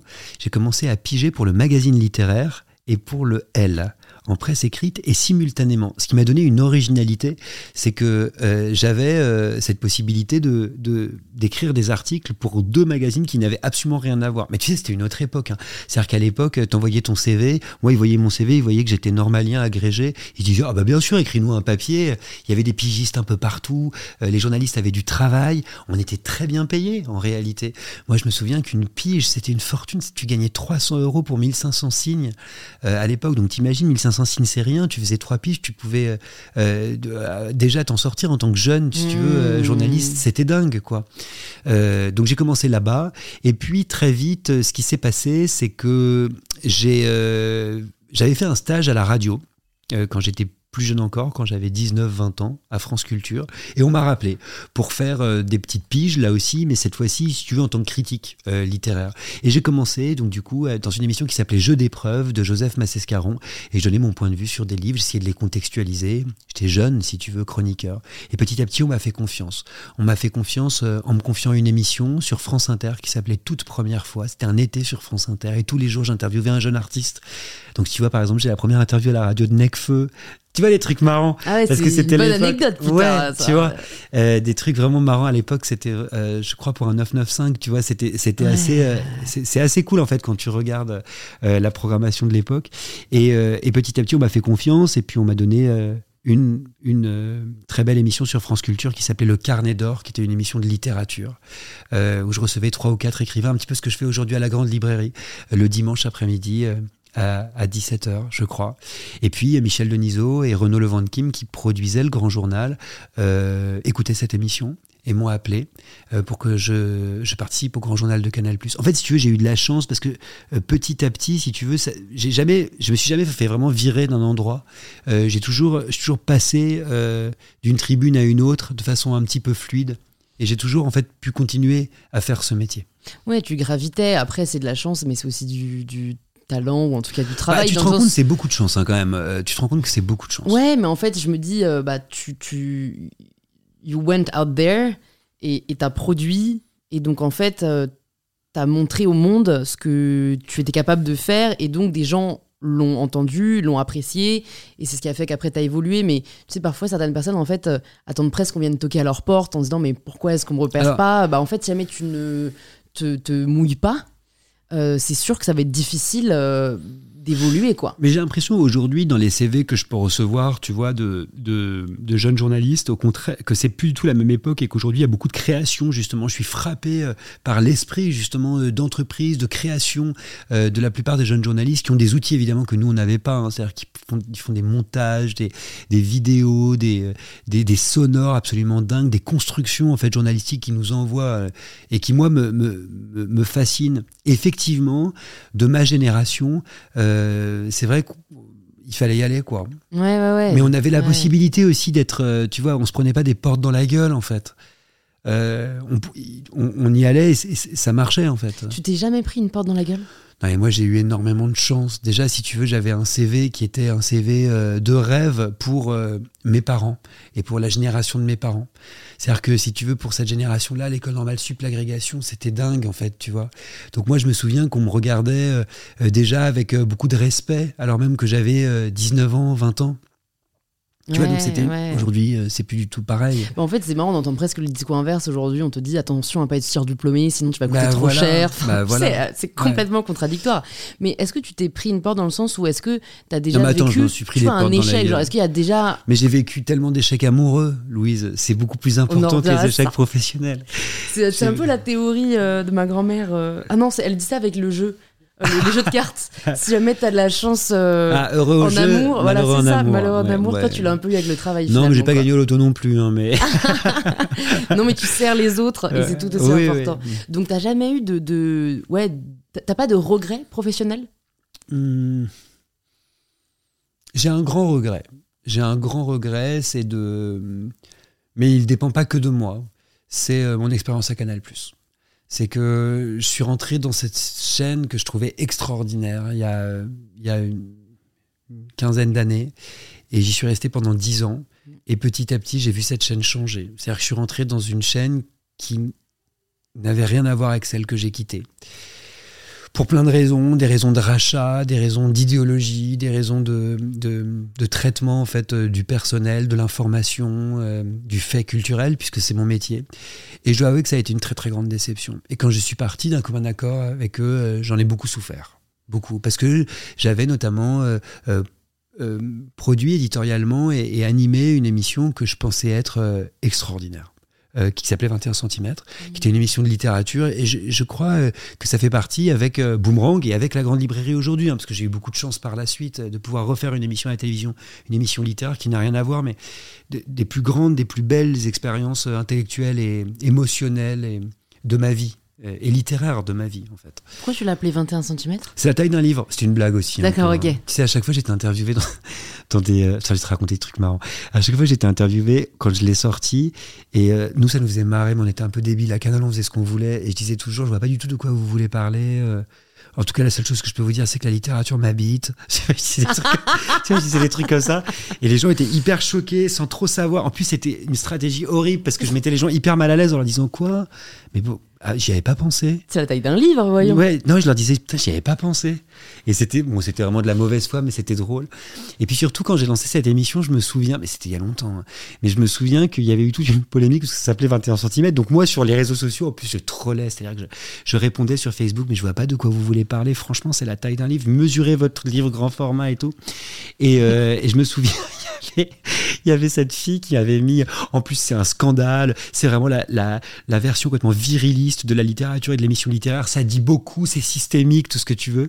Et je leur répondais, mais pas du tout. Ma première invitée, c'est une femme, c'est Patty Smith. Et la fille de répondre, elle a une moustache, c'est pas vraiment une femme. Et j'étais là, what? Qu'est-ce qui est en train de se te remettre en question. mais ça partait dans tous les sens, c'était n'importe quoi, mais c'était drôle. Et on a fait n'importe quoi, avec du budget, mais on a fait n'importe quoi.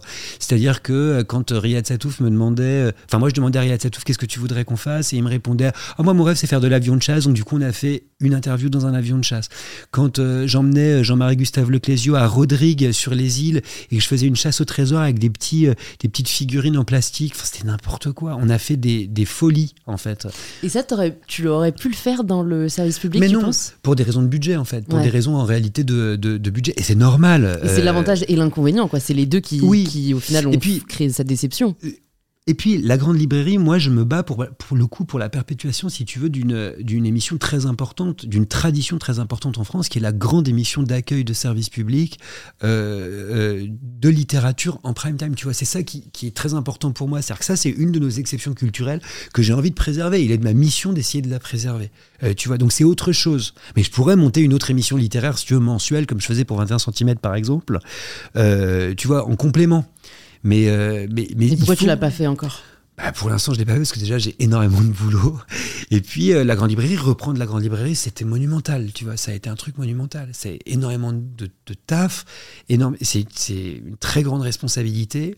C'est bah, un nouveau métier quelque part à découvrir, un nouvel exercice aussi euh, pour moi.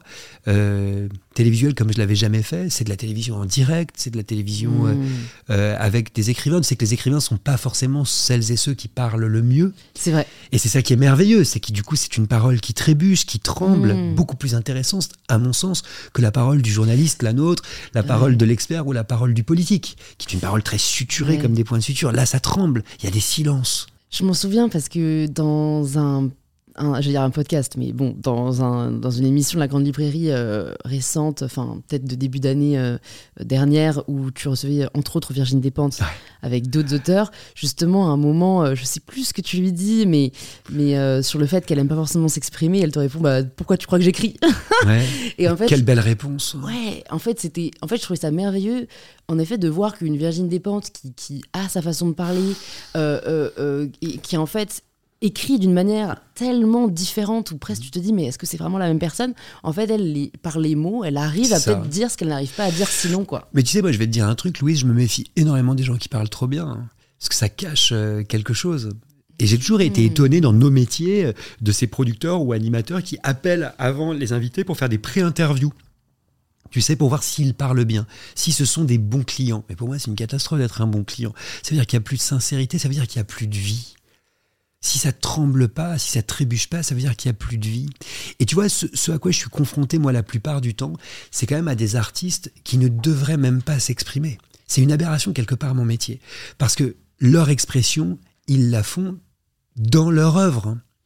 Et tu vois, donc il faut que j'essaye d'éviter ça. Il faut que j'essaye d'éviter à tout moment que l'invité me dise euh, Mais attendez, euh, tout est dans mon livre. Si j'avais des choses en plus à dire, je les aurais écrites. Ou je les aurais chantées, ou je les aurais jouées, ou je les aurais. Euh, Surtout que je sais pas ce que tu en penses, et tu vas nous, ça nous amène à un sujet que je voulais aborder avec toi, qui, qui, est un peu de comment faire une bonne interview. Mais ce qui est difficile, moi je t'avoue, hein, c'est là moment honnêteté. les artistes, c'est pas les personnes que je préfère interviewer. Mmh parce que euh, justement, parfois, je les trouve euh, très avares en, en, expression. Euh, parfois, en vrai, je les trouve même chiants, disons-le. Tu vois.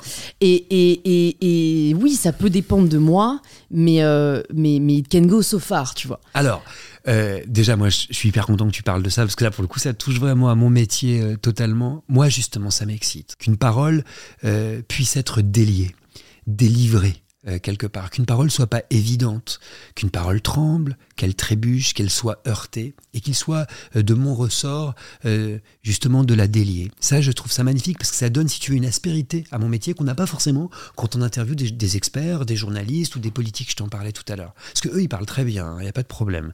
Mais si tu regardes bien, leurs paroles sont toujours les mêmes phrases. Et ce sont des phrases, en réalité. Mais je parle pour moi aussi. Hein. Moi, je pense que c'est difficile de me faire sortir de ce que tu fais, hein, mais difficile de me faire sortir des phrases que je dis que j'ai pas déjà dites auparavant. Mais ça cache quelque chose. Et leurs paroles, tu les retrouves sur leurs tweets. Tu les trouves dans tous les podcasts qu'ils ont pu faire, dans toutes les interviews qu'ils ont pu faire, à l'écrit, à l'oral ou en télévision. L'artiste, il a quelque chose d'anarchique. L'artiste, il a quelque chose où, quelquefois, il est même contradictoire. Il arrive qu'il dise n'importe quoi. Et quoi de plus extraordinaire que d'avoir cette possibilité-là? Alors après, quand tu disais, euh, c'est peut-être de ma faute, j'adore que tu dises ça. Parce que moi, tu vois, je suis de ceux qui disent que c'est toujours de ma faute. Parce que ma grand-mère, qui était auvergnate, m'a toujours appris un truc. Elle m'a toujours dit que tout le monde avait quelque chose à raconter. Tout le monde. Euh, pas seulement les plus lettrés, pas les plus cultivés au sens élitiste du terme. Tout le monde. Et c'est vrai, euh, on a tous rencontré euh, quelqu'un dans notre vie, même, même qui n'a pas notre classe sociale, ou même quelqu'un qui est marginalisé, quelqu'un d'autre. Si tu prends le temps de l'entendre, de l'écouter, si tu arrives à trouver les mots pour que cette parole se délie, alors tu auras une vie en fait qui va s'ouvrir devant toi. Et c'est ces rencontres-là en fait euh, auxquelles j'aspire, moi. Mm. Tu vois, c'est vraiment ça. Et donc, du coup, c'est mon métier. Mais des interviews ratées, j'en ai fait tellement. Et avec des artistes, je me mets tellement en danger. C'est une telle prise de risque. Mais c'est merveilleux. Et tu, continues à aimer ça dans le sens où, je te rejoins totalement, pour moi, tout le monde a quelque chose à dire. Et, tu sais, c'est beau ces moments parfois en vacances, tu parles à des gens, tu les connais pas, tu sais pas ce qu'ils font, mais juste vous, vous, êtes reliés par une conversation. Mais en fait, j'ai l'impression, de ma très petite expérience comparée à la tienne, qu'en fait, euh, je sais pas, je pense notamment aux comédiens, parce qu'on revient de Cannes, en fait, ils peuvent être excellents. Tu vois, c'est pas une remise en question de leur talent. Ils peuvent être excellents derrière la caméra, ils peuvent être excellents en jeu mais quand tu veux avoir une conversation un peu profonde avec mm. eux, ben c'est plus compliqué. Alors tu touches à un sujet que je trouve intéressant, qui est celui de la différence entre l'interprète et le créateur. Tu remarqueras souvent quand ce sont des comédiens qui sont également réalisateurs, ou quand ce sont des comédiens qui créent euh, même si, à mon avis, dans l'art d'incarner, euh, il y a aussi quelque chose de l'ordre de la création, mais c'est pas toujours évident et il faut savoir aller le chercher. En tout cas, quand tu as des créateurs en face de toi, des artistes créateurs, c'est plus simple que quand tu as des artistes interprètes. Ça vaut pour les comédiens, mais ça vaut aussi pour les chanteurs. Tu vois, par exemple. Euh, et, et, alors, t'as pensé à qui? Non, non, non, mais non, non, mais c'est vrai, c'est vrai que ce sont des questions qu'on se pose. En tout cas, moi, j'ai toujours dit, parce que je me souviens, il m'est arrivé d'avoir des, des, même des boss hein, qui me disaient, mais toi, c'est génial quand t'interviews tel chanteur, telle chanteuse, t'as trop de la chance.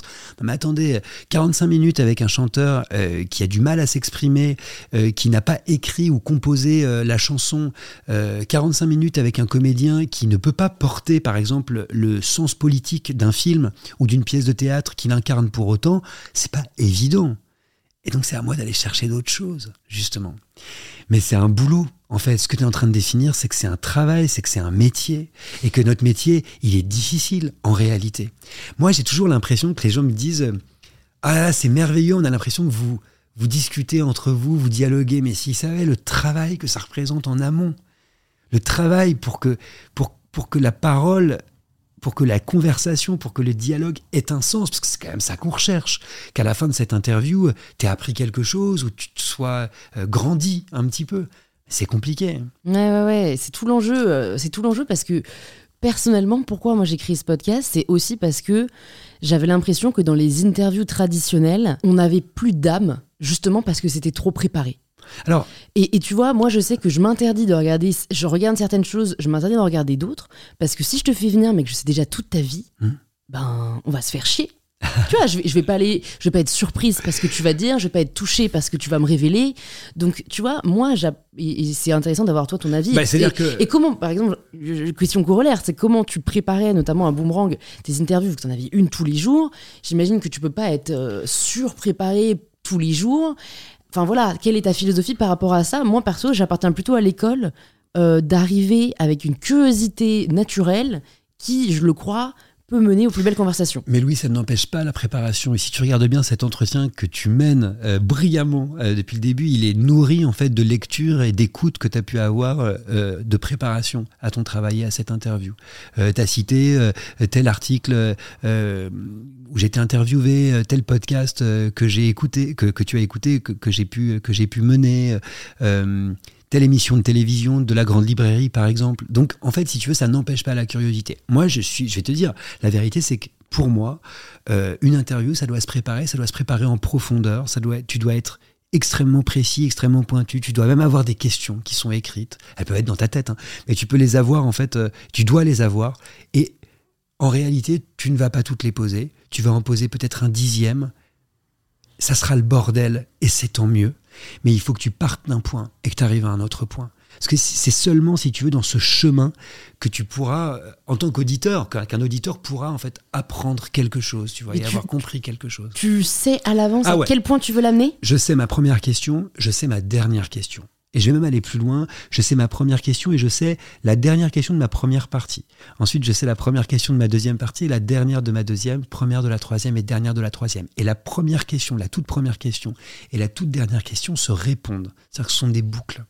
C'est beau, mais je trouve que c'est aussi dommage à la fois parce que du coup, j'ai l'impression que il y a une forme d'instrumentalisation. Non, parce qu'à l'intérieur. Tu sais déjà la dernière question, tu sais où tu veux l'amener, donc tu sais ce que tu veux lui faire dire. Non, parce qu'à l'intérieur, c'est le bordel et que mes questions sont ouvertes. C'est-à-dire qu'en fait, euh, si ma question c'est qu'est-ce que vous trouvez beau, tu conviendras qu'elle est tellement ouverte qu'en réalité, c'est pas de la grande manipulation. c'est au contraire, tu vois, quelque chose. Voilà, je te l'admets, mais, moins manipulateur que ce que j'imagine. Mais par exemple, si tu veux, euh, cette question-là, euh, à la limite, qu'est-ce que vous trouvez beau C'est une question que je pourrais poser à n'importe quel artiste. Euh, mais par exemple, si tu veux, j'interview Soulage.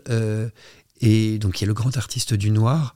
Et je sais qu'à la fin de ma première partie, je vais lui demander qu'est-ce qu'il y a dans le noir Tu vois? C'est une question euh, euh, que je lui pose à lui, mais c'est une question très ouverte. Il peut répondre à peu près euh, ce qu'il veut, mais je sais que je vais vers là. Tu vois, j'ai donné un autre exemple. je me souviens d'avoir posé cette question parce qu'il y avait eu un compte, tu sais, sur Twitter où il reprenait toutes mes questions, toutes les, questions les plus folles les unes que les autres. Ça s'appelait Question Trapenard. Ah, bah je connaissais pas, j'adore. Ah bah, tu vas te taper des barres. Et, et, du coup, ça me permettait de les re-regarder parfois et je me disais, mais comment j'en suis venu à, poser cette, question qui est quand même une question complètement folle. Comme par exemple, quelle est la beauté d'un poireau euh, mais Évidemment, c'est pas une question que je vais poser, si tu veux, à Aya Nakamura. mais c'est une question, en revanche, que j'ai posée à un grand chef, euh, tu vois, qui, dont, la, dont les, plats de prédilection sont des plats végétariens. et, ça, et ça avait un sens. Tu vois ah ce que je veux dire Tu peux le dire là. Et, et, voilà, et ça, et ça avait un sens. Et tu vois, ça, ça peut être des questions qui sont pas des questions obligées, mais des questions que j'ai pu prévoir et qui, pour moi, vont mener à quelque chose d'incroyable. On parlait de qu'est-ce que vous trouvez beau tout à l'heure, mais je vais te dire, un jour, euh, justement, j'avais préparé une grande interview. C'était au début de Boomerang, je pense la première année, et je reçois ce type qui s'appelle Flavien Berger, qui est un, un musicien que j'adore. Et à un moment donné, j'ai plus de questions. Je sais plus ce que je vais dire. Donc je suis en roue libre, je suis face à lui comme toi tu l'es. Tu vois, c'est cette façon d'interviewer que j'aime beaucoup chez toi aussi. Hein. Et tu vois, je suis en roue libre, droit dans les yeux. Et je sais plus quoi lui dire. Et je lui dis, mais justement, qu'est-ce que vous trouvez beau, vous? Et là, il me regarde et il me dit, le vent qui s'engouffre dans les rues à New York. Et là, je me suis dit, mais c'est ça que j'ai envie d'entendre, moi. J'ai pas envie d'entendre. Je me suis éclaté à faire cet album. C'est génial parce que j'ai travaillé avec un tel, un tel, un tel que nul auditeur ne connaît, dont tout le monde se fout. Moi, j'ai envie d'aspérité, j'ai envie d'un moment, j'ai envie de joie, j'ai envie de beauté, en fait. Et c'est comme ça, si tu veux, que j'ai pu avoir des interviews à certains endroits qui, moi, m'ont marqué, qui me marqueront toujours. Tu vois, on parlait de danse tout à l'heure. Un jour, j'ai reçu Anne-Theresa de Kersmaker, qui est une très grande chorégraphe, euh, et qui, à un moment donné, s'est mise à me faire danser. Parce que je lui ai posé cette question qui, pour moi, est une question fondamentale de la danse. À quel moment on commence à danser? À quel moment un mouvement devient danse? Et là, elle s'est mise à faire ça. Et elle s'est mise à m'observer et à me décrire. Et là, elle m'a dit, tu danses. Et c'était merveilleux parce que soudain, elle produisait quelque chose. Et c'est ce que j'essaye de faire, moi, dans mes interviews culturelles, plus encore qu'un témoignage sur leur parcours, plus encore qu'un témoignage sur leur vision du monde, plus encore qu'une réflexion sur l'art, j'essaye de faire surgir quand même des moments de création, des moments de vie. Tu vois, c'est pour ça que dans la grande librairie, je termine mes émissions toujours par un texte que je leur ai demandé, j'ai demandé à un des invités d'écrire, que je, que je lui fais dire droit dans les yeux, comme ça, au prompteur, comme s'il s'adressait euh, aux téléspectateurs et que soudain, en fait, si tu veux, il y avait un moment de création. Ça, ça me paraît fort. Qu'est-ce que tu aimes le plus créer? Moi, mais je suis pas un créateur, comme je te le disais tout à l'heure. Mais on l'est tous. Mais j'aime créer la possibilité du dialogue. C'est ce que j'essaye de faire. Et surtout, j'aime produire de la curiosité et transmettre de la curiosité. Ça veut dire que un téléspectateur ou un auditeur, s'il peut se pencher demain sur quelque chose que j'ai pu évoquer ou qu'un de mes invités a pu évoquer, si la curiosité peut se transmettre, un petit peu comme un virus, mais j'ai gagné. Tu vois Hmm. Il y a un livre que j'ai envie de te conseiller. Cool. Mindset de Carol Dweck, Ok. qui est une euh, professeure de psychologie à l'Université de Columbia. Parce que je pense, et je pense que c'est pas ta faute, c'est une question aussi de génération, que t'es un peu trop fixed mindset. Parce que t'arrêtes pas de me dire, je suis pas ci, je suis pas ça, Ah mais en bah fait, non, mais- tu, tu peux être qui tu veux. C'est, tu vois, et je pense que pour beaucoup de gens, t'es un artiste. Non, alors attends, euh, c'est aussi par humilité euh, que je te dis ça. Euh, ce que je te dis, c'est que je n'ai pas l'urgence, pas la vocation, et je pense pas véritablement le goût non plus de la pure création. C'est-à-dire que moi, si tu me mets derrière une table en me disant écris-moi une composition ou écris-moi un texte ou une nouvelle, je vais pas non plus kiffer. Mm. Et je laisse quand même ça, si tu veux, aux gens qui ont cette urgence, ce goût, cette joie. Tu vois, Ouais, si ouais, je te dis ça, c'est que j'ai aussi une énorme jouissance dans mon métier à moi, qui est celui de transmettre et de Mm. partager. Là où tu touches à quelque chose de très juste, c'est que j'ai tendance effectivement à toujours me poser des questions et à toujours essayer d'avoir des théories sur les choses. Donc peut-être que tu as raison, effectivement. Mais tu liras peut-être le que- bouquin, il est vraiment non excellent. mais en je serais, non mais je- j'en Ouais. serais ravi. Et là où tu dis que c'est une question de génération, je pense que tu as raison aussi. Et moi j'apprends énormément de la tienne, de génération de la vôtre. C'est la raison pour laquelle tu vois, je me suis inscrit sur TikTok. C'est la raison pour laquelle j'essaye toujours de me nourrir de curiosité que j'aurais pas fondamentalement pu développer. Tu vois, par exemple, cette saison dans la grande librairie, quand j'ai reçu euh, Victor Dixon, Melissa D'Acosta, le mangaka Isayama, tu vois, sans TikTok, je les aurais pas reçus. Et c'était des apparitions dans la grande librairie. C'est-à-dire qu'ils n'avaient jamais fait cette émission, qui est pourtant une émission de service public, Mm. qui met en avant tout ce qui a pu être, euh, tu vois, mis en, en avant en librairie. Bah, C'était, c'est ma mission de service public de les recevoir. Donc, tu vois, j'essaye toujours quand même de m'ouvrir. Mais Ouais. t'as raison, c'est, on a, t'as raison. Il faut que je progresse là-dessus. Qu'est-ce que tu ferais si t'avais pas peur? Mais je pense que je ferai rien. Parce que je pense effectivement que la peur est un moteur. Euh, la peur est un, est un moteur, un, un vrai catalyseur de création chez moi et le lieu d'un défi perpétuel. Je te donne un exemple. Hier, euh, Bibliothèque sans frontières euh, m'avait dit tu vas faire une dictée. Donc je suis leur parrain, donc dans quelque chose je le fais. Je suis leur seul parrain et j'ai envie de transmettre ces valeurs-là. Ils m'avaient pas exactement dit quelle dictée on allait faire. J'arrive sur les Champs-Élysées. C'est censé être la plus grande dictée du monde, ça l'a été. Euh, Guinness World euh, des records. Et là, je me retrouve devant 1700 tables sur l'avenue des Champs-Élysées, avec face à moi l'obélisque, derrière moi l'Arc de Triomphe, un tableau noir, des petits bureaux, et je dois lire un texte d'Alphonse Daudet absolument magnifique, de la mule du pape, des lettres de Montmoulin. Et je dois dicter, si tu veux, exercice de mon enfance qui m'a traumatisé, moi, quand j'étais petit. Parce qu'on en parlait hors antenne, c'était un exercice un petit peu chronométré, un petit mais j'ai appris à y voir un jeu petit à petit au cours de mon parcours, grâce notamment à Bernard Pivot, on en parlait tout à l'heure. Et si tu veux, j'ai eu peur avant de monter sur scène, mais une peur panique. Parce que c'est une chose de parler devant euh, deux micros ou euh, de parler euh, devant trois caméras, mais c'en est une autre de parler devant 1700 personnes. C'est un vrai métier. Moi, quand tu, me mets sur une scène, j'ai peur. J'ai un trac monumental. Mais je l'ai fait. Et qu'est-ce que j'étais heureux après l'avoir fait. J'ai pensé à mon grand-père qui me lisait les lettres de mon moulin. J'ai pensé aux enseignants que j'ai pu avoir quand j'étais plus jeune. J'ai pensé à Bibliothèque sans frontières. J'ai pensé à la personne que j'aime qui était venue et qui me regardait lire. J'ai pensé à tellement de choses. Tu vois ce que je veux dire Aux luttes euh, contre les situations d'illettrisme qu'on fait avec Bibliothèque sans frontières. Et j'étais heureux. Mais sans la peur, je l'aurais jamais fait. Donc sans peur, je ferais rien. Comment tu l'utilises euh, pour devenir meilleur? Je veux dire, tu vois, euh, mine de rien, t'as dû avoir peur quand t'as repris la grande librairie. Ah, parce que peur comme tu panique, dis, tu veux pas savoir. C'est un monument. Ah, tu veux pas savoir. T'as le poids de, de, de, de la tradition, de la, de la transmission, enfin qui est énorme. Ouais, et puis surtout, euh, dans, le métier de journaliste, j'ai fait quelque chose de très dur, c'est-à-dire euh, reprendre l'émission que quelqu'un avait créée et animée depuis 14 ans. Donc enfin, si tu veux, euh, c'est pas Bernard Pivot? La Grande Librairie, c'est François Bunel qui l'a créée. Donc Ah. la Grande Librairie est une héritière, si tu veux, d'apostrophe et de bouillon de culture, mais c'est quand même une émission qu'il a créée, euh, Ouais, François ouais, Bunel. et magnifique, parce que si tu veux une émission qui tient 14 ans, c'est une émission importante, si tu veux, tu vois. Euh, Donc ça remplit une mission de service public, mais quand même, il faut la tenir pendant 14 ans. Et donc chapeau à lui, vraiment. Ouais. Donc quand il est venu me chercher, j'ai dit oui, j'ai dit oui sous forme de défi, avec une peur panique au ventre, une peur qui ne m'a pas quitté pendant au moins cinq mois. C'est-à-dire qu'il faut savoir que j'arrivais sur le plateau avec la peur au ventre, parce que je voulais euh, euh, bah, déjà euh, le rendre fier, lui faire se dire qu'il s'était pas trompé en me choisissant. Euh, je voulais euh, trouver ma place, euh, comprendre le rythme, mettre en avant les librairies indépendantes, on en parlait, mettre en avant les écrivains, les éditeurs aussi, parce que c'est important, c'est aussi un monde, l'édition qu'il s'agit de défendre, une exception française qu'il s'agit de défendre. Puis moi, j'avais peur, si tu veux, j'ai été mis en pâture, une heure et demie avec des écrivains, c'est dur. Et puis petit à petit, j'ai trouvé mon rythme, et surtout, à partir de janvier, on est passé en direct, et là, je me suis éclaté, parce que j'ai pu faire, tu vois, j'ai pu euh, me, me lâcher. Mais c'est un apprentissage, si tu veux, et je sais pas pour toi, mais on progresse aussi. Hmm. On progresse tout le temps. Et tu progresses que par la pratique ou tu progresses par d'autres moyens? Moi, je progresse surtout par la pratique. C'est-à-dire que, bon, bah, je progresse tout le temps dans le sens où la curiosité, si tu veux, c'est comme un muscle, quelque part, si tu veux, qui se, qui se travaille, tu vois. Et donc, plus je suis curieux, et plus aussi j'apprends, le savoir aussi. hein. C'est-à-dire que je continue à apprendre tout le temps. Mais, euh, mais je progresse surtout par la pratique. C'est pour ça qu'une quotidienne, c'est plus facile euh, qu'une hebdo ou qu'une mensuelle dans nos métiers. Parce que la quotidienne, si tu veux, t'as pas le temps de te poser de questions, tu es déjà au lendemain, et puis euh, tu corriges petit à petit des fautes que tu fais beaucoup plus rapidement. C'est vrai. Toi, t'en fais combien les podcasts par J'en fais un par semaine. un par semaine ouais. Une vidéo YouTube par semaine. Ouais, c'est ça. Et euh, bon, bah, Insta un peu tous les jours, mais euh, toi aussi. Et c'est vrai que j'ai remarqué souvent ça. Les gens me demandent mais pourquoi tu fais pas moins?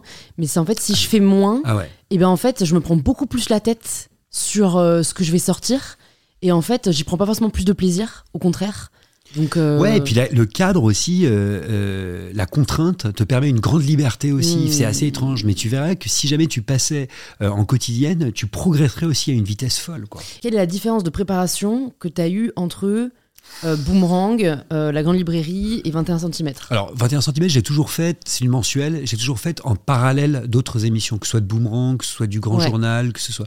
Donc, je, te- je te parlerai plus de, de, de la Grande Librairie et Boomerang. En fait, si tu veux, moi, mon métier, euh, c'est toujours le même dans le sens où je travaille énormément chez moi, je lis énormément. À l'époque de Boomerang, j'allais aussi voir des films, j'écoutais de la zik, j'allais voir des spectacles tout le temps, j'allais voir des, des spectacles de danse, j'essayais tu vois, de, de- de- tu vois, de, de prendre en compte, d'embrasser tous les arts. Ma passion, ma vie, c'est la littérature, je viens de là. Donc si tu veux quelque part revenir à la grande librairie, c'était une joie dingue, parce que c'était revenir à mes vieilles amours.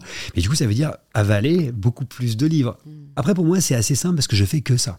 C'est-à-dire qu'en gros, si tu veux, à part le mardi où je vais euh, au bureau pour travailler avec toute l'équipe et le mercredi où j'enregistre, donc je suis avec eux aussi pendant toute la journée, bah, le reste du temps, tous les autres jours, et week-end compris, je lis chez moi. Mais moi, si tu veux, le lundi, le jeudi, le vendredi, le samedi, le dimanche, franchement, euh, entre 8h du mat et 22h, tu me vois lire, quoi. Bah, je lis tout le temps, et quand tu lis tout le temps, tu as le temps. Tu vois ce que je veux dire de de- de- d'avaler énormément de livres. Mais en même temps, c'est une telle joie. Mais ça doit être dur quand même de. Enfin, j'imagine qu'aujourd'hui, tu es quand même euh, très sollicité, tu as pas mal de propositions. Enfin, là, tu en fais un podcast. Est-ce que tu t'astreins, euh, je sais pas, un nombre maximum de sollicitations à Ouais. laquelle tu dis, auquel tu dis oui Parce qu'en fait, Ouais. sinon, très vite, t'as plus le temps de lire. Bah, tu vois. déjà, euh, je pense que tu as pu le sentir, j'ai un petit caractère. la gentillesse, c'est, euh, à mon avis, mon plus gros défaut, parce que je me fais un peu marcher dessus depuis que je suis né. hein. Et euh, c'est assez facile, à mon avis, de prendre le dessus sur moi.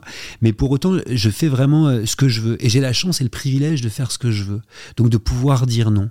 Et de plus en plus. Et j'aime pas qu'on me fasse chier. C'est marrant parce que tu vois, je j'aurais pas dit que t'avais un petit, un petit caractère. Ah, vrai Je te trouve adorable. Ah, c'est cool. Ah ouais, ouais, ouais. et je- même un, jour- un moment, je voulais te demander, mais je me suis dit, bon, c'était bizarre comme question, mais euh, est-ce que parfois t'aimes pas les gens? Ou est-ce que Mais- parfois il y a des gens qui t'aiment pas Parce que vraiment. euh, Alors déjà, il y a évidemment plein de gens qui m'aiment pas et, et encore heureux. Euh, Est-ce que parfois j'aime pas les gens? Moi, c'est pas une question que je me pose. En fait, si tu veux, comme je te le disais en parlant de ma grand-mère qui me parlait du fait que tout le monde a quelque chose à dire et à raconter, et dans cette idée dont on parlait aussi tout à l'heure d'être meilleur, de progresser, de m'augmenter, d'être plus grand que moi, c'est quelque chose que je m'interdis en fait, de ne pas aimer les gens. En revanche, euh, il m'arrive d'avoir des heurts avec certaines personnes. Mais je suis pas quelqu'un de très rancunier, Mm. déjà. Et euh, surtout, je crois beaucoup à la deuxième chance. Ouais, Beaucoup. c'est très important. Heureusement, en fait. ouais, ça se perd. et je refuse en fait que les choses soient figées, que le monde soit figé. Mm. Après, il y a des gens avec qui je suis en désaccord. Est-ce que pour autant je ne les aime pas? Je trouve que tu j'accorde trop de valeur au verbe aimer euh, pour, euh, pour, pour aller dans ce tu vois pour aller dans, dans ton sens en fait. J'aime pas quelqu'un, c'est une phrase qui m'a toujours beaucoup heurté en fait. Ça, ça veut dire quoi? Ça veut dire que c'est figé, ça veut dire que c'est fixe, ça veut dire qu'il y a une possibilité de non-retour? Non, mais en fait, t'as raison. Je pense que le problème, c'est le, le terme aimer. C'est plutôt apprécier qui serait juste. Ah bah ouais, mais il y a plein de gens que j'apprécie pas. Voilà. Mais tu sais, quand on fait une quotidienne dans mon métier, la question est heureusement, c'est pas est-ce que t'aimes un artiste Ouais, que t'invites, parce que sinon en fait, euh, bah, fait le tour, quoi. bah ouais. En revanche, euh, qui est intéressant Voilà, en ça. réalité? Qui a des choses à dire Qui a des choses à raconter? Et tu peux ne pas être d'accord. Qui a des choses à dire sur le monde d'aujourd'hui? Parce que la culture, on le disait tout à l'heure, c'est aussi une vision du monde, c'est aussi des valeurs, des choses en fait, si tu veux, qui se disent sur aujourd'hui. La culture, les arts sont imprégnés d'aujourd'hui.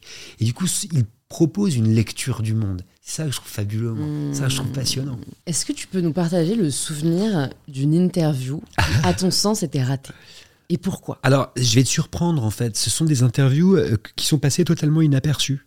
Ce sont des interviews dont les gens se sont dit en sortant Oh bah ouais, c'était super, c'était bien, c'était... il s'est rien passé. Ça m'est arrivé euh, plusieurs fois. Ça m'est arrivé. Bah là, j'ai le souvenir et je peux le dire parce que euh, par la suite, j'ai fait des interviews extraordinaires avec lui. Je crois que la première interview que j'ai faite de Pierre Ninet, c'était une interview hyper dure parce qu'en fait, euh, je pense qu'on était un peu stressés tous les deux. C'était à la radio et je me souviens qu'il avait répondu à des questions de façon assez mécanique, en fait, si tu veux. Et euh, on parlait tout à l'heure de comédien. c'était de façon très mécanique. Alors en plus, Pierre s'exprime extrêmement bien. Donc si tu veux, au terme de de, l'interview, les gens me disaient ah c'était super. Et moi, il y avait quelque chose qui me dérangeait. Et quand je l'ai écouté, je me suis rendu compte qu'on n'avait rien dit, qu'on s'était rien dit. Pire, je lui avais posé des questions sur lui en tant que comédien de théâtre, en lui disant mais c'est super que tu puisses faire, enfin c'est intéressant, pardon, je ne m'intéressais pas à lui comme ça, parce qu'on était quand même sur la radio publique. Je lui disais ce que je trouve intéressant dans votre travail, Pierre Ninet, c'est aussi que vous êtes à la fois à la comédie française et en même temps au cinéma, et que vous pouvez concilier les deux. Dans quelle mesure est-ce que c'est un problème pour la comédie française? Et là il m'avait répondu en me disant mais c'est super, il me laisse le choix. Et tiens-toi bien, l'après-midi, il annonce qu'il quitte la comédie française. Et j'ai pas pris mon téléphone et j'aurais dû pour dire attendez. Sérieusement. quoi C'est pas, même pu me lâcher non, mais c'est même pas l'exclu c'est que ça veut dire que l'interview est caduque. À partir de la, tu vois, l'interview n'a plus d'intérêt. Je n'en ai pas voulu, parce que je pense que c'était un secret qu'il devait garder jusqu'à une certaine heure et tout. Mais, mais si tu veux, ça, c'est un exemple d'interview qui n'était pas bonne. Mais je pourrais te citer, et c'est marrant, des interviews, par exemple, qui se sont mal passées, mais qui pour moi sont des interviews extraordinaires. L'interview que j'ai faite par exemple en direct avec Brigitte Fontaine où elle veut se barrer au milieu de l'interview, où je lui demande qu'est-ce que c'est qu'être féministe, elle me répond quelqu'un qui n'est pas québécoise, où là je me dis mais qu'est-ce que ça veut dire? Où on est? C'est un moment INA, c'est un moment euh, d'archives. Un moment déjà- bah, Ina, c'est un le moment mec INA. projeté Bah, tu te dis, attends, c'est un truc de fou qui est en train de se produire. Où, là- où je te dis, pendant le disque, je suis obligé de la tenir parce qu'elle veut se barrer. Et à la fin de l'interview, pour te dire à quel point l'interview est géniale pour moi, Ah ouais. elle veut rester. Donc ça veut dire que j'ai réussi petit à petit dans l'interview. L'interview que j'ai faite avec Nanni Moretti, où il commence en me disant ça n'a aucun intérêt la question que vous me posez. Mais c'est pas du tout un film sur le latin. Je lui dis je sais, mais j'essaye de vous faire dire des choses euh, petit à petit. pour- Et puis au fur et à mesure, il est content de l'interview. Au fur et à mesure, il se passe quelque chose. Au fur et à mesure, il est intéressé. Et là, il produit une interview magnifique, mais ça prend du temps. Avec Bakri, où Agnès Jaoui est obligée de lui taper sur l'épaule à un moment en lui disant Hé Jean-Pierre, euh, calmos là. parce qu'il était tellement agressif, mais en même temps il se passait quelque chose. Je suis sorti en larmes de cette interview, tellement j'avais travaillé, tellement pour moi c'était injuste, parce que je l'adorais, Jean-Pierre Bacry, je l'adore toujours d'ailleurs, euh, feu Jean-Pierre Bacry. Mais tu vois, ça c'est des interviews, on pourrait croire qu'elles se sont mal passées, mais pour moi en fait elles se sont très bien passées, parce qu'il s'est produit quelque chose. Et on s'en souviendra, et toi tu as vécu un Et des interviews quoi. comme celle, la première que j'ai faite avec Pierre Ninet, euh, j'en ai eu plein, hein. Euh, tu vois, Mm. j'en ai eu plein d'interviews où il se passe rien. Mon échec. Et Mon échec, encore Non, une fois, hein, mon échec, c'est moi qui n'ai pas su aller chercher euh, euh, la, la qualité. et t'en fais quoi? Tu fais quoi pour faire en sorte que ça se reproduise Ah pas bah c'est ça qui est génial, c'est ça notre métier. C'est d'arriver à couper.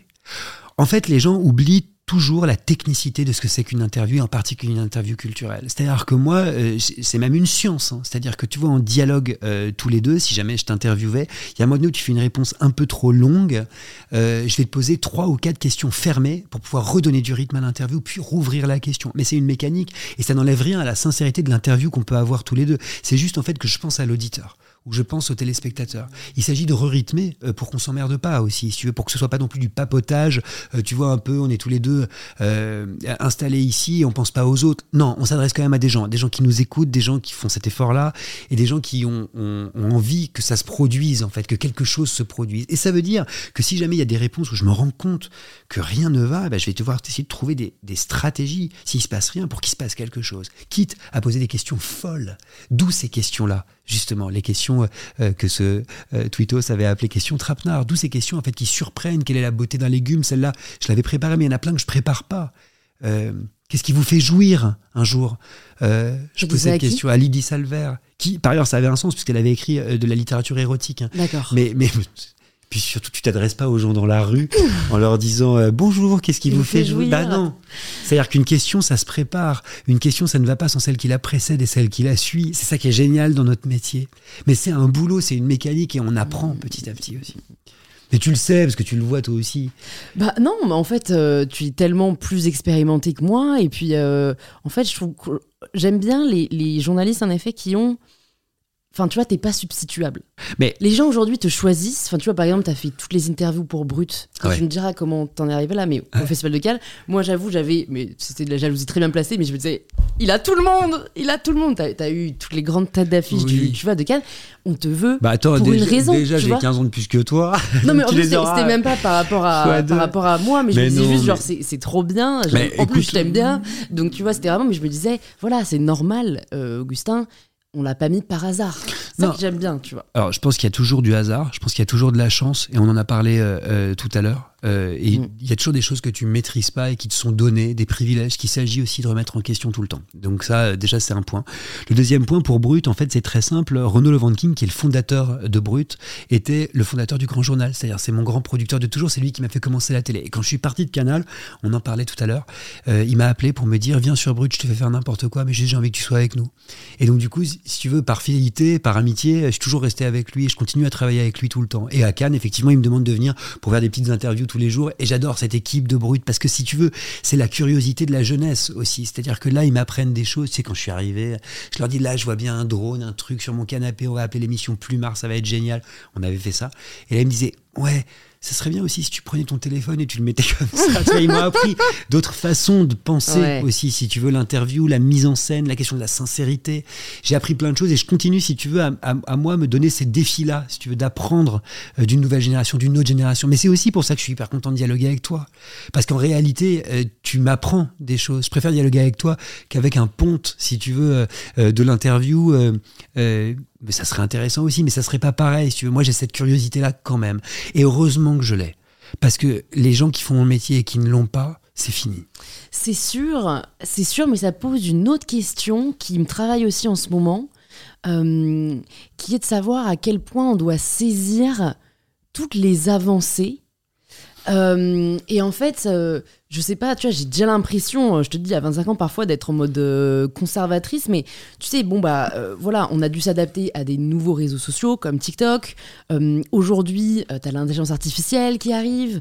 Et en fait, j'ai peur, moi, d'avoir aujourd'hui le comportement qu'ont des personnes plus âgées que moi, qui est de dire oh ça c'est pas pour moi ou ça ça durera pas et donc d'un côté euh, bah, je me dis ok il faut peut-être que je le saisisse et que j'utilise ce moyen qui au final peut m'aider à arriver à ma fin Mais, mais c'est un peu dur de savoir. Ouais. Et toi, tu as, vu toute la, toute la génération Internet arriver.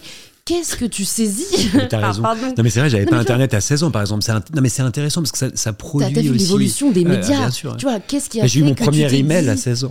donc, donc quand même, t'es t'es pas la génération de mes parents, je te rassure. Mais, mais tu vois, t'as as quand même. euh, Qu'est-ce qui a fait que tu, tu te sois dit euh, ça, je le prends et ça, je le laisse de côté Mais déjà, quand on a cette façon euh, d'être et de penser euh, qui est la mienne, qui est celle souvent des chercheurs, qui est celle souvent des universitaires, puisque c'est ma formation, on est moins du côté euh, de la formule lapidaire, comme je te le disais, que du questionnement.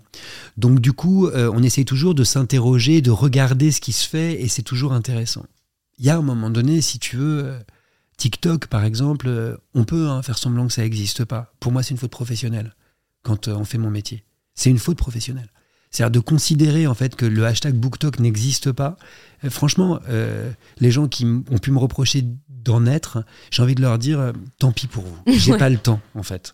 Euh, tu vois, ceux-là même qui s'étonnent que leurs enfants sur les réseaux sociaux lisent un livre qu'ils ont vu apparaître sous le hashtag BookTok.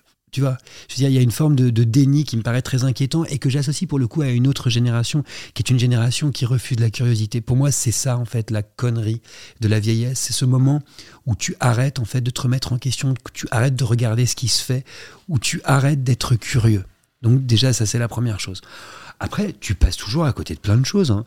Mais moi, ce- je, je dis pas si tu veux que je valide tout. Je dis que je m'interroge sur tout. Par exemple, la question algorithmique me passionne. On a- l'a un petit peu abordé tout à l'heure. Si tu veux, pour moi, en fait, il devrait y avoir des usages, des guides d'usage, une responsabilité et une responsabilisation de la part de tous euh, les, les- les personnes en relation avec la jeunesse, que ce soit au sein de la famille, au sein de l'éducation nationale, au sein des pères, en fait, euh, toi, moi, euh, pour éduquer à ce que c'est qu'un algorithme. Il devrait y avoir un cours d'algorithme à l'école dès le plus jeune âge, pour qu'on comprenne dès le départ en fait ce que c'est qu'un algorithme, comment ça t'induit à penser exactement, à ne pas te remettre en question en fait, à être avec des gens qui pensent comme toi, avec tous les dangers que ça peut comporter, comment on peut te manipuler euh, justement. Et augmenter de façon euh, vraiment euh, multipliée, tu vois, euh, cette manipulation. Euh, ça, ça, ça me paraît être intéressant. Pourquoi? Parce que du coup, on devrait nous éduquer du coup à euh, tricher avec notre algorithme, à nous éduquer à, à l'apprivoiser euh, justement pour pouvoir le remettre en question sans cesse. Moi, par exemple, si tu veux, bon, après c'est pas difficile. hein. J'ai 44 ans sur TikTok, la plupart ont 18 ans, donc déjà ils sont loin de moi, si tu veux. Mais tu vois, je me force par exemple à aller voir tel contenu, tel contenu, tel contenu pour essayer, si tu veux, de, de, de m'ouvrir. Parce qu'en fait, sinon, tu ne t'ouvres pas, tu Mhm. vois, et tu repars en fait dans une sorte de tunnel avec des gens qui pensent que comme toi. Mais attends, mais les implications que ça a pu avoir en termes politiques sur Facebook, par exemple, ça a été monumental. C'est terrible. C'est terrible, Ouais, ouais, tu vois. Et pourquoi? Parce qu'on n'a pas de cours qui nous explique ça dès le plus jeune âge. C'est la première leçon qu'on devrait avoir sur les réseaux sociaux. Attention, c'est un algorithme. Ouais, et puis un cours d'esprit critique aussi. Moi, je trouve que ça manque cru- cruellement. On n'apprend pas à développer notre esprit critique, on doit le faire vraiment soi-même, et ça, ça dépend euh, beaucoup de notre entourage, notre environnement, de, de- Ouais. de où est-ce qu'on apprend. Ouais, et puis d'ailleurs, moi, si tu veux, euh, c'est pour ça, on en parlait tout à l'heure, moi, moi, je suis toujours OK avec les gens qui pensent pas comme moi. J'essaye de les écouter. J'essaye, alors souvent je gueule hein, dans ma tête, je suis furieux, je suis triste, je suis heurté, mais j'essaie quand même de les écouter et il m'arrive quand même de changer d'avis et de me remettre en question. Et je pense que ça, c'est un signe de vitalité aussi. C'est un signe que la curiosité, tu vois, ne c'est toujours pas. Enfin, ça t'arrive, toi, de te remettre vraiment en question, de dire, bon, OK, là, j'ai déconné, là, j'ai fait une mauvaise Ah ouais, interview. moi, là- tout le temps, tu limite vois. beaucoup trop. hein, mais Mais c'est bien. faut trouver un équilibre, je Mais c'est sain Ouais. Quand même. Euh, Sur quoi est-ce que tu as changé d'avis récemment? Non mais euh, moi c'est perpétuel. hein. C'est-à-dire que je peux même pas te donner un exemple. Les dernières interviews que j'ai pu faire, tu en as au moins 3 sur, euh, sur euh, 10 où je me dis j'aurais pu la faire autrement et ça aurait été mieux. Ou- Oui, ça, c'est de la remise en question. Voilà. Mais sur quoi est-ce que, est que tu, tu, comme tu disais, tu débats, tu es, ouvert à, à- à changer d'avis Est-ce qu'il y a un sujet euh, Je sais pas, par exemple, tu étais contre les uniformes et maintenant tu es pour enfin, Ah non mais là, tu vois, là tu m'interroges quand on dialogue tous les deux sur la question du boycott par exemple, où là j'ai pu prendre des positions qui étaient assez radicales avec toi en disant que j'étais contre toute forme de boycott, c'est-à-dire comme moyen de lutte, c'est-à-dire que c'est un moyen de lutte qui pour moi me semble non seulement pas efficace mais problématique. Euh, ça, si tu veux, c'est quelque chose sur lequel j'ai pu changer d'avis. Moi, j'ai été euh, jeune, euh, hum, amateur de ce type de pratique, de ce type de moyens de lutte, beaucoup plus radical à l'époque. Je me rends compte aussi que je me suis beaucoup, euh, comment on pourrait dire, euh, euh, embourgeoisé quelque part dans ma pensée, dans ma façon d'être. Par exemple, moi, je voulais pas d'enfants. Aujourd'hui, je veux des enfants. Tu vois ce que je veux dire? Mmh. Là, j'ai pu changer, si tu veux, de, de, de, de façon d'être, de façon de. J'ai pu être assez militant, assez radical sur plein de choses. Aujourd'hui, je le suis quand même un peu moins. J'essaie d'être plus. J'essaie même pas. Je suis plus apaisé euh, aussi. J'ai moins de regrets? colère. T'as des regrets de jeunesse? J'ai énormément de regrets de, les- de la façon dont j'ai pu me comporter, jamais de façon problématique, hein, mais de la façon dont j'ai pu me comporter, euh, euh, moi, par rapport à moi-même, euh, dans certaines relations amoureuses. Encore une fois, l'amour étant le centre de ma vie, c'est beaucoup plus important, si tu veux, et centre du monde surtout, c'est beaucoup plus important que toute réussite, tout parcours professionnel pour moi, si tu veux. Ou alors avec ma famille. J'ai pu être euh, très dur, euh, de couper les ponts, de Pourquoi? de casser.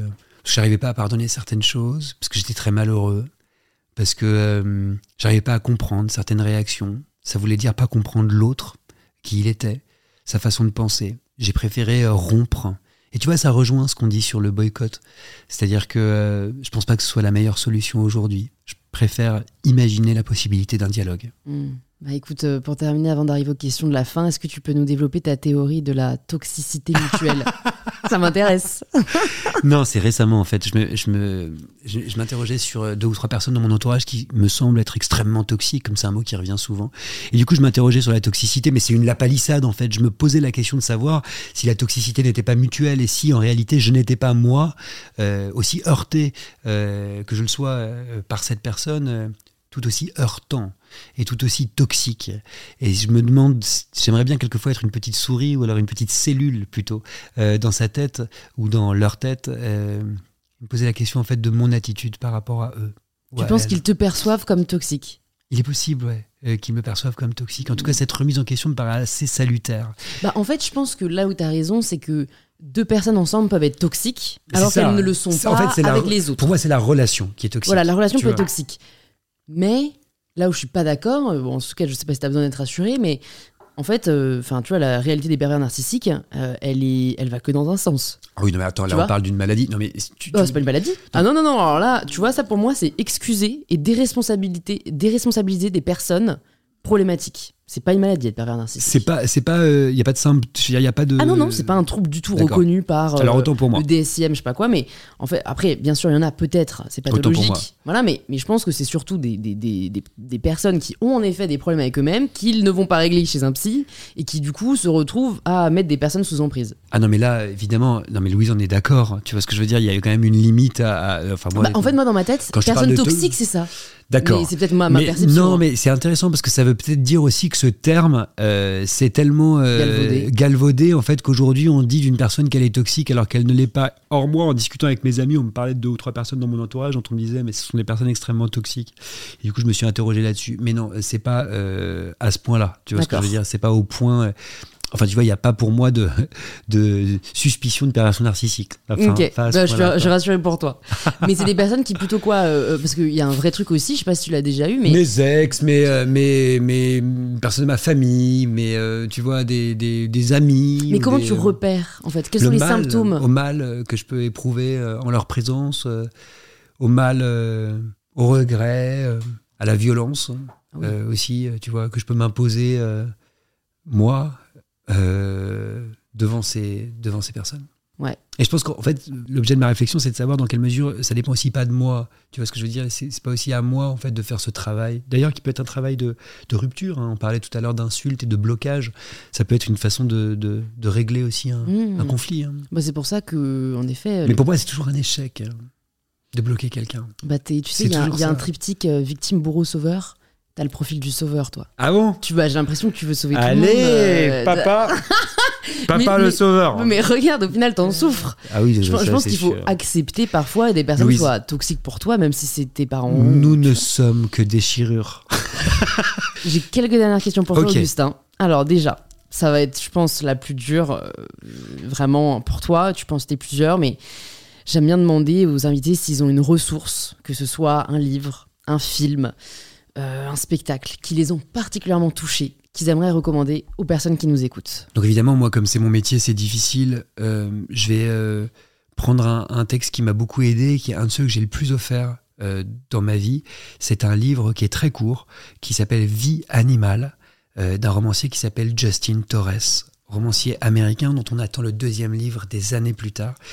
Et c'est un, livre qui a été adapté à l'écran, donc peut-être euh, que certains auditeurs euh, l'auront vu, mais il faut absolument lire le livre. C'est l'histoire d'une fratrie. Ça grouille, ça grince, ça grogne. Ils sont complètement indifférenciés. D'ailleurs, on les présente par un on. C'est-à-dire, on était comme ci, on était comme ça. C'est une famille. Puis petit à petit, il y a un jeu qui va naître. C'est une des personnalités, un des enfants, et qui va apparaître, qui va réussir à, prendre euh, possession de son identité. Et c'est un livre extraordinaire, extrêmement court, d'une violence absolument inouïe, mais d'une beauté euh, radicale, comme je le conseille. C'est un, des livres qui a changé ma vie. Vie animale, de Justin Torres. Je mettrai ça dans les notes. Tu fais quoi dans ton temps libre? Je regarde le tennis. J'ai une passion euh, folle pour le tennis. Je trouve que c'est un sport euh, d'une élégance, euh, d'une beauté absolument radicale. C'est un sport qui prend son temps aussi, en particulier les matchs de terre battue en ce moment à Roland Garros. Des matchs qui sont extrêmement longs et qui rythment mon cœur. Et je regarde le tennis, non pas pour les héros que sont les joueurs, mais pour la beauté d'un échange. C'est-à-dire que j'aime qu'un échange soit long, qu'il soit construit et qu'il soit beau pour la beauté du geste, justement. Ah, c'est presque métaphorique d'un échange verbal. Je ah, tout à fait, mais tout à fait. C'est d'ailleurs comme ça que je l'entends. Si jamais tu pouvais entendre quelqu'un au micro d'InPower, qui est-ce que tu aimerais entendre?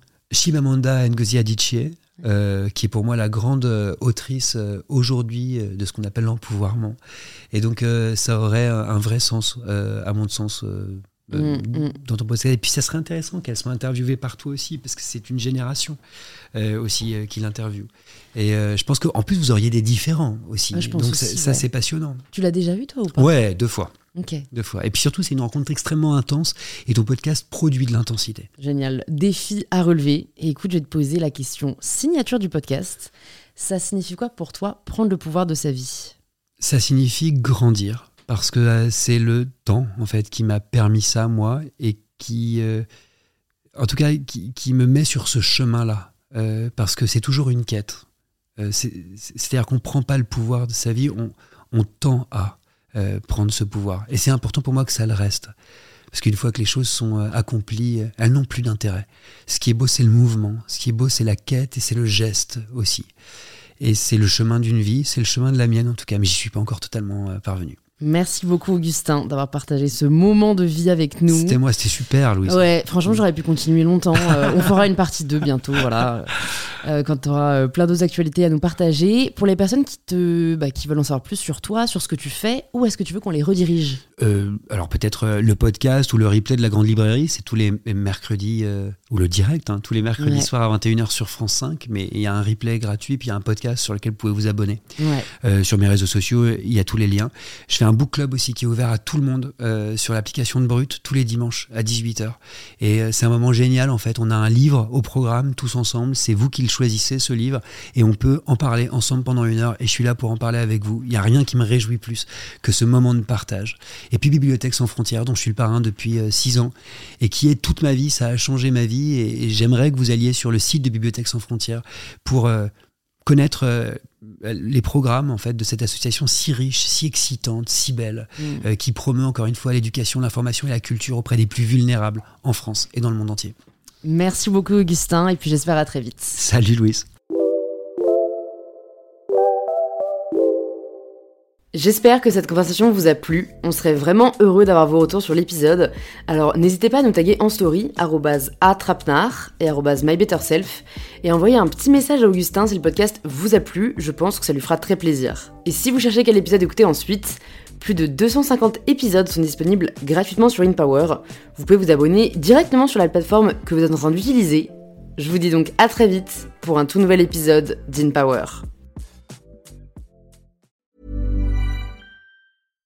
When you make decisions for your company, you look for the no-brainers. And if you have a lot of mailing to do, stamps.com is the ultimate no-brainer. It streamlines your processes to make your business more efficient, which makes you less busy. Mail checks, invoices, legal documents, and everything you need to keep your business running with stamps.com. Seamlessly connect with every major marketplace and shopping cart. Schedule package pickups and see your cheapest and fastest shipping options from different carriers. With rates up to 89% off USPS and UPS rates. And with the Stamps.com mobile app, you can take care of mailing and shipping wherever you are. Make the same no-brainer decision as over 1 million other businesses with stamps.com. Sign up with code program for a 4-week trial plus free postage and a free digital scale. No long-term commitments or contracts. That's stamps.com. Code program.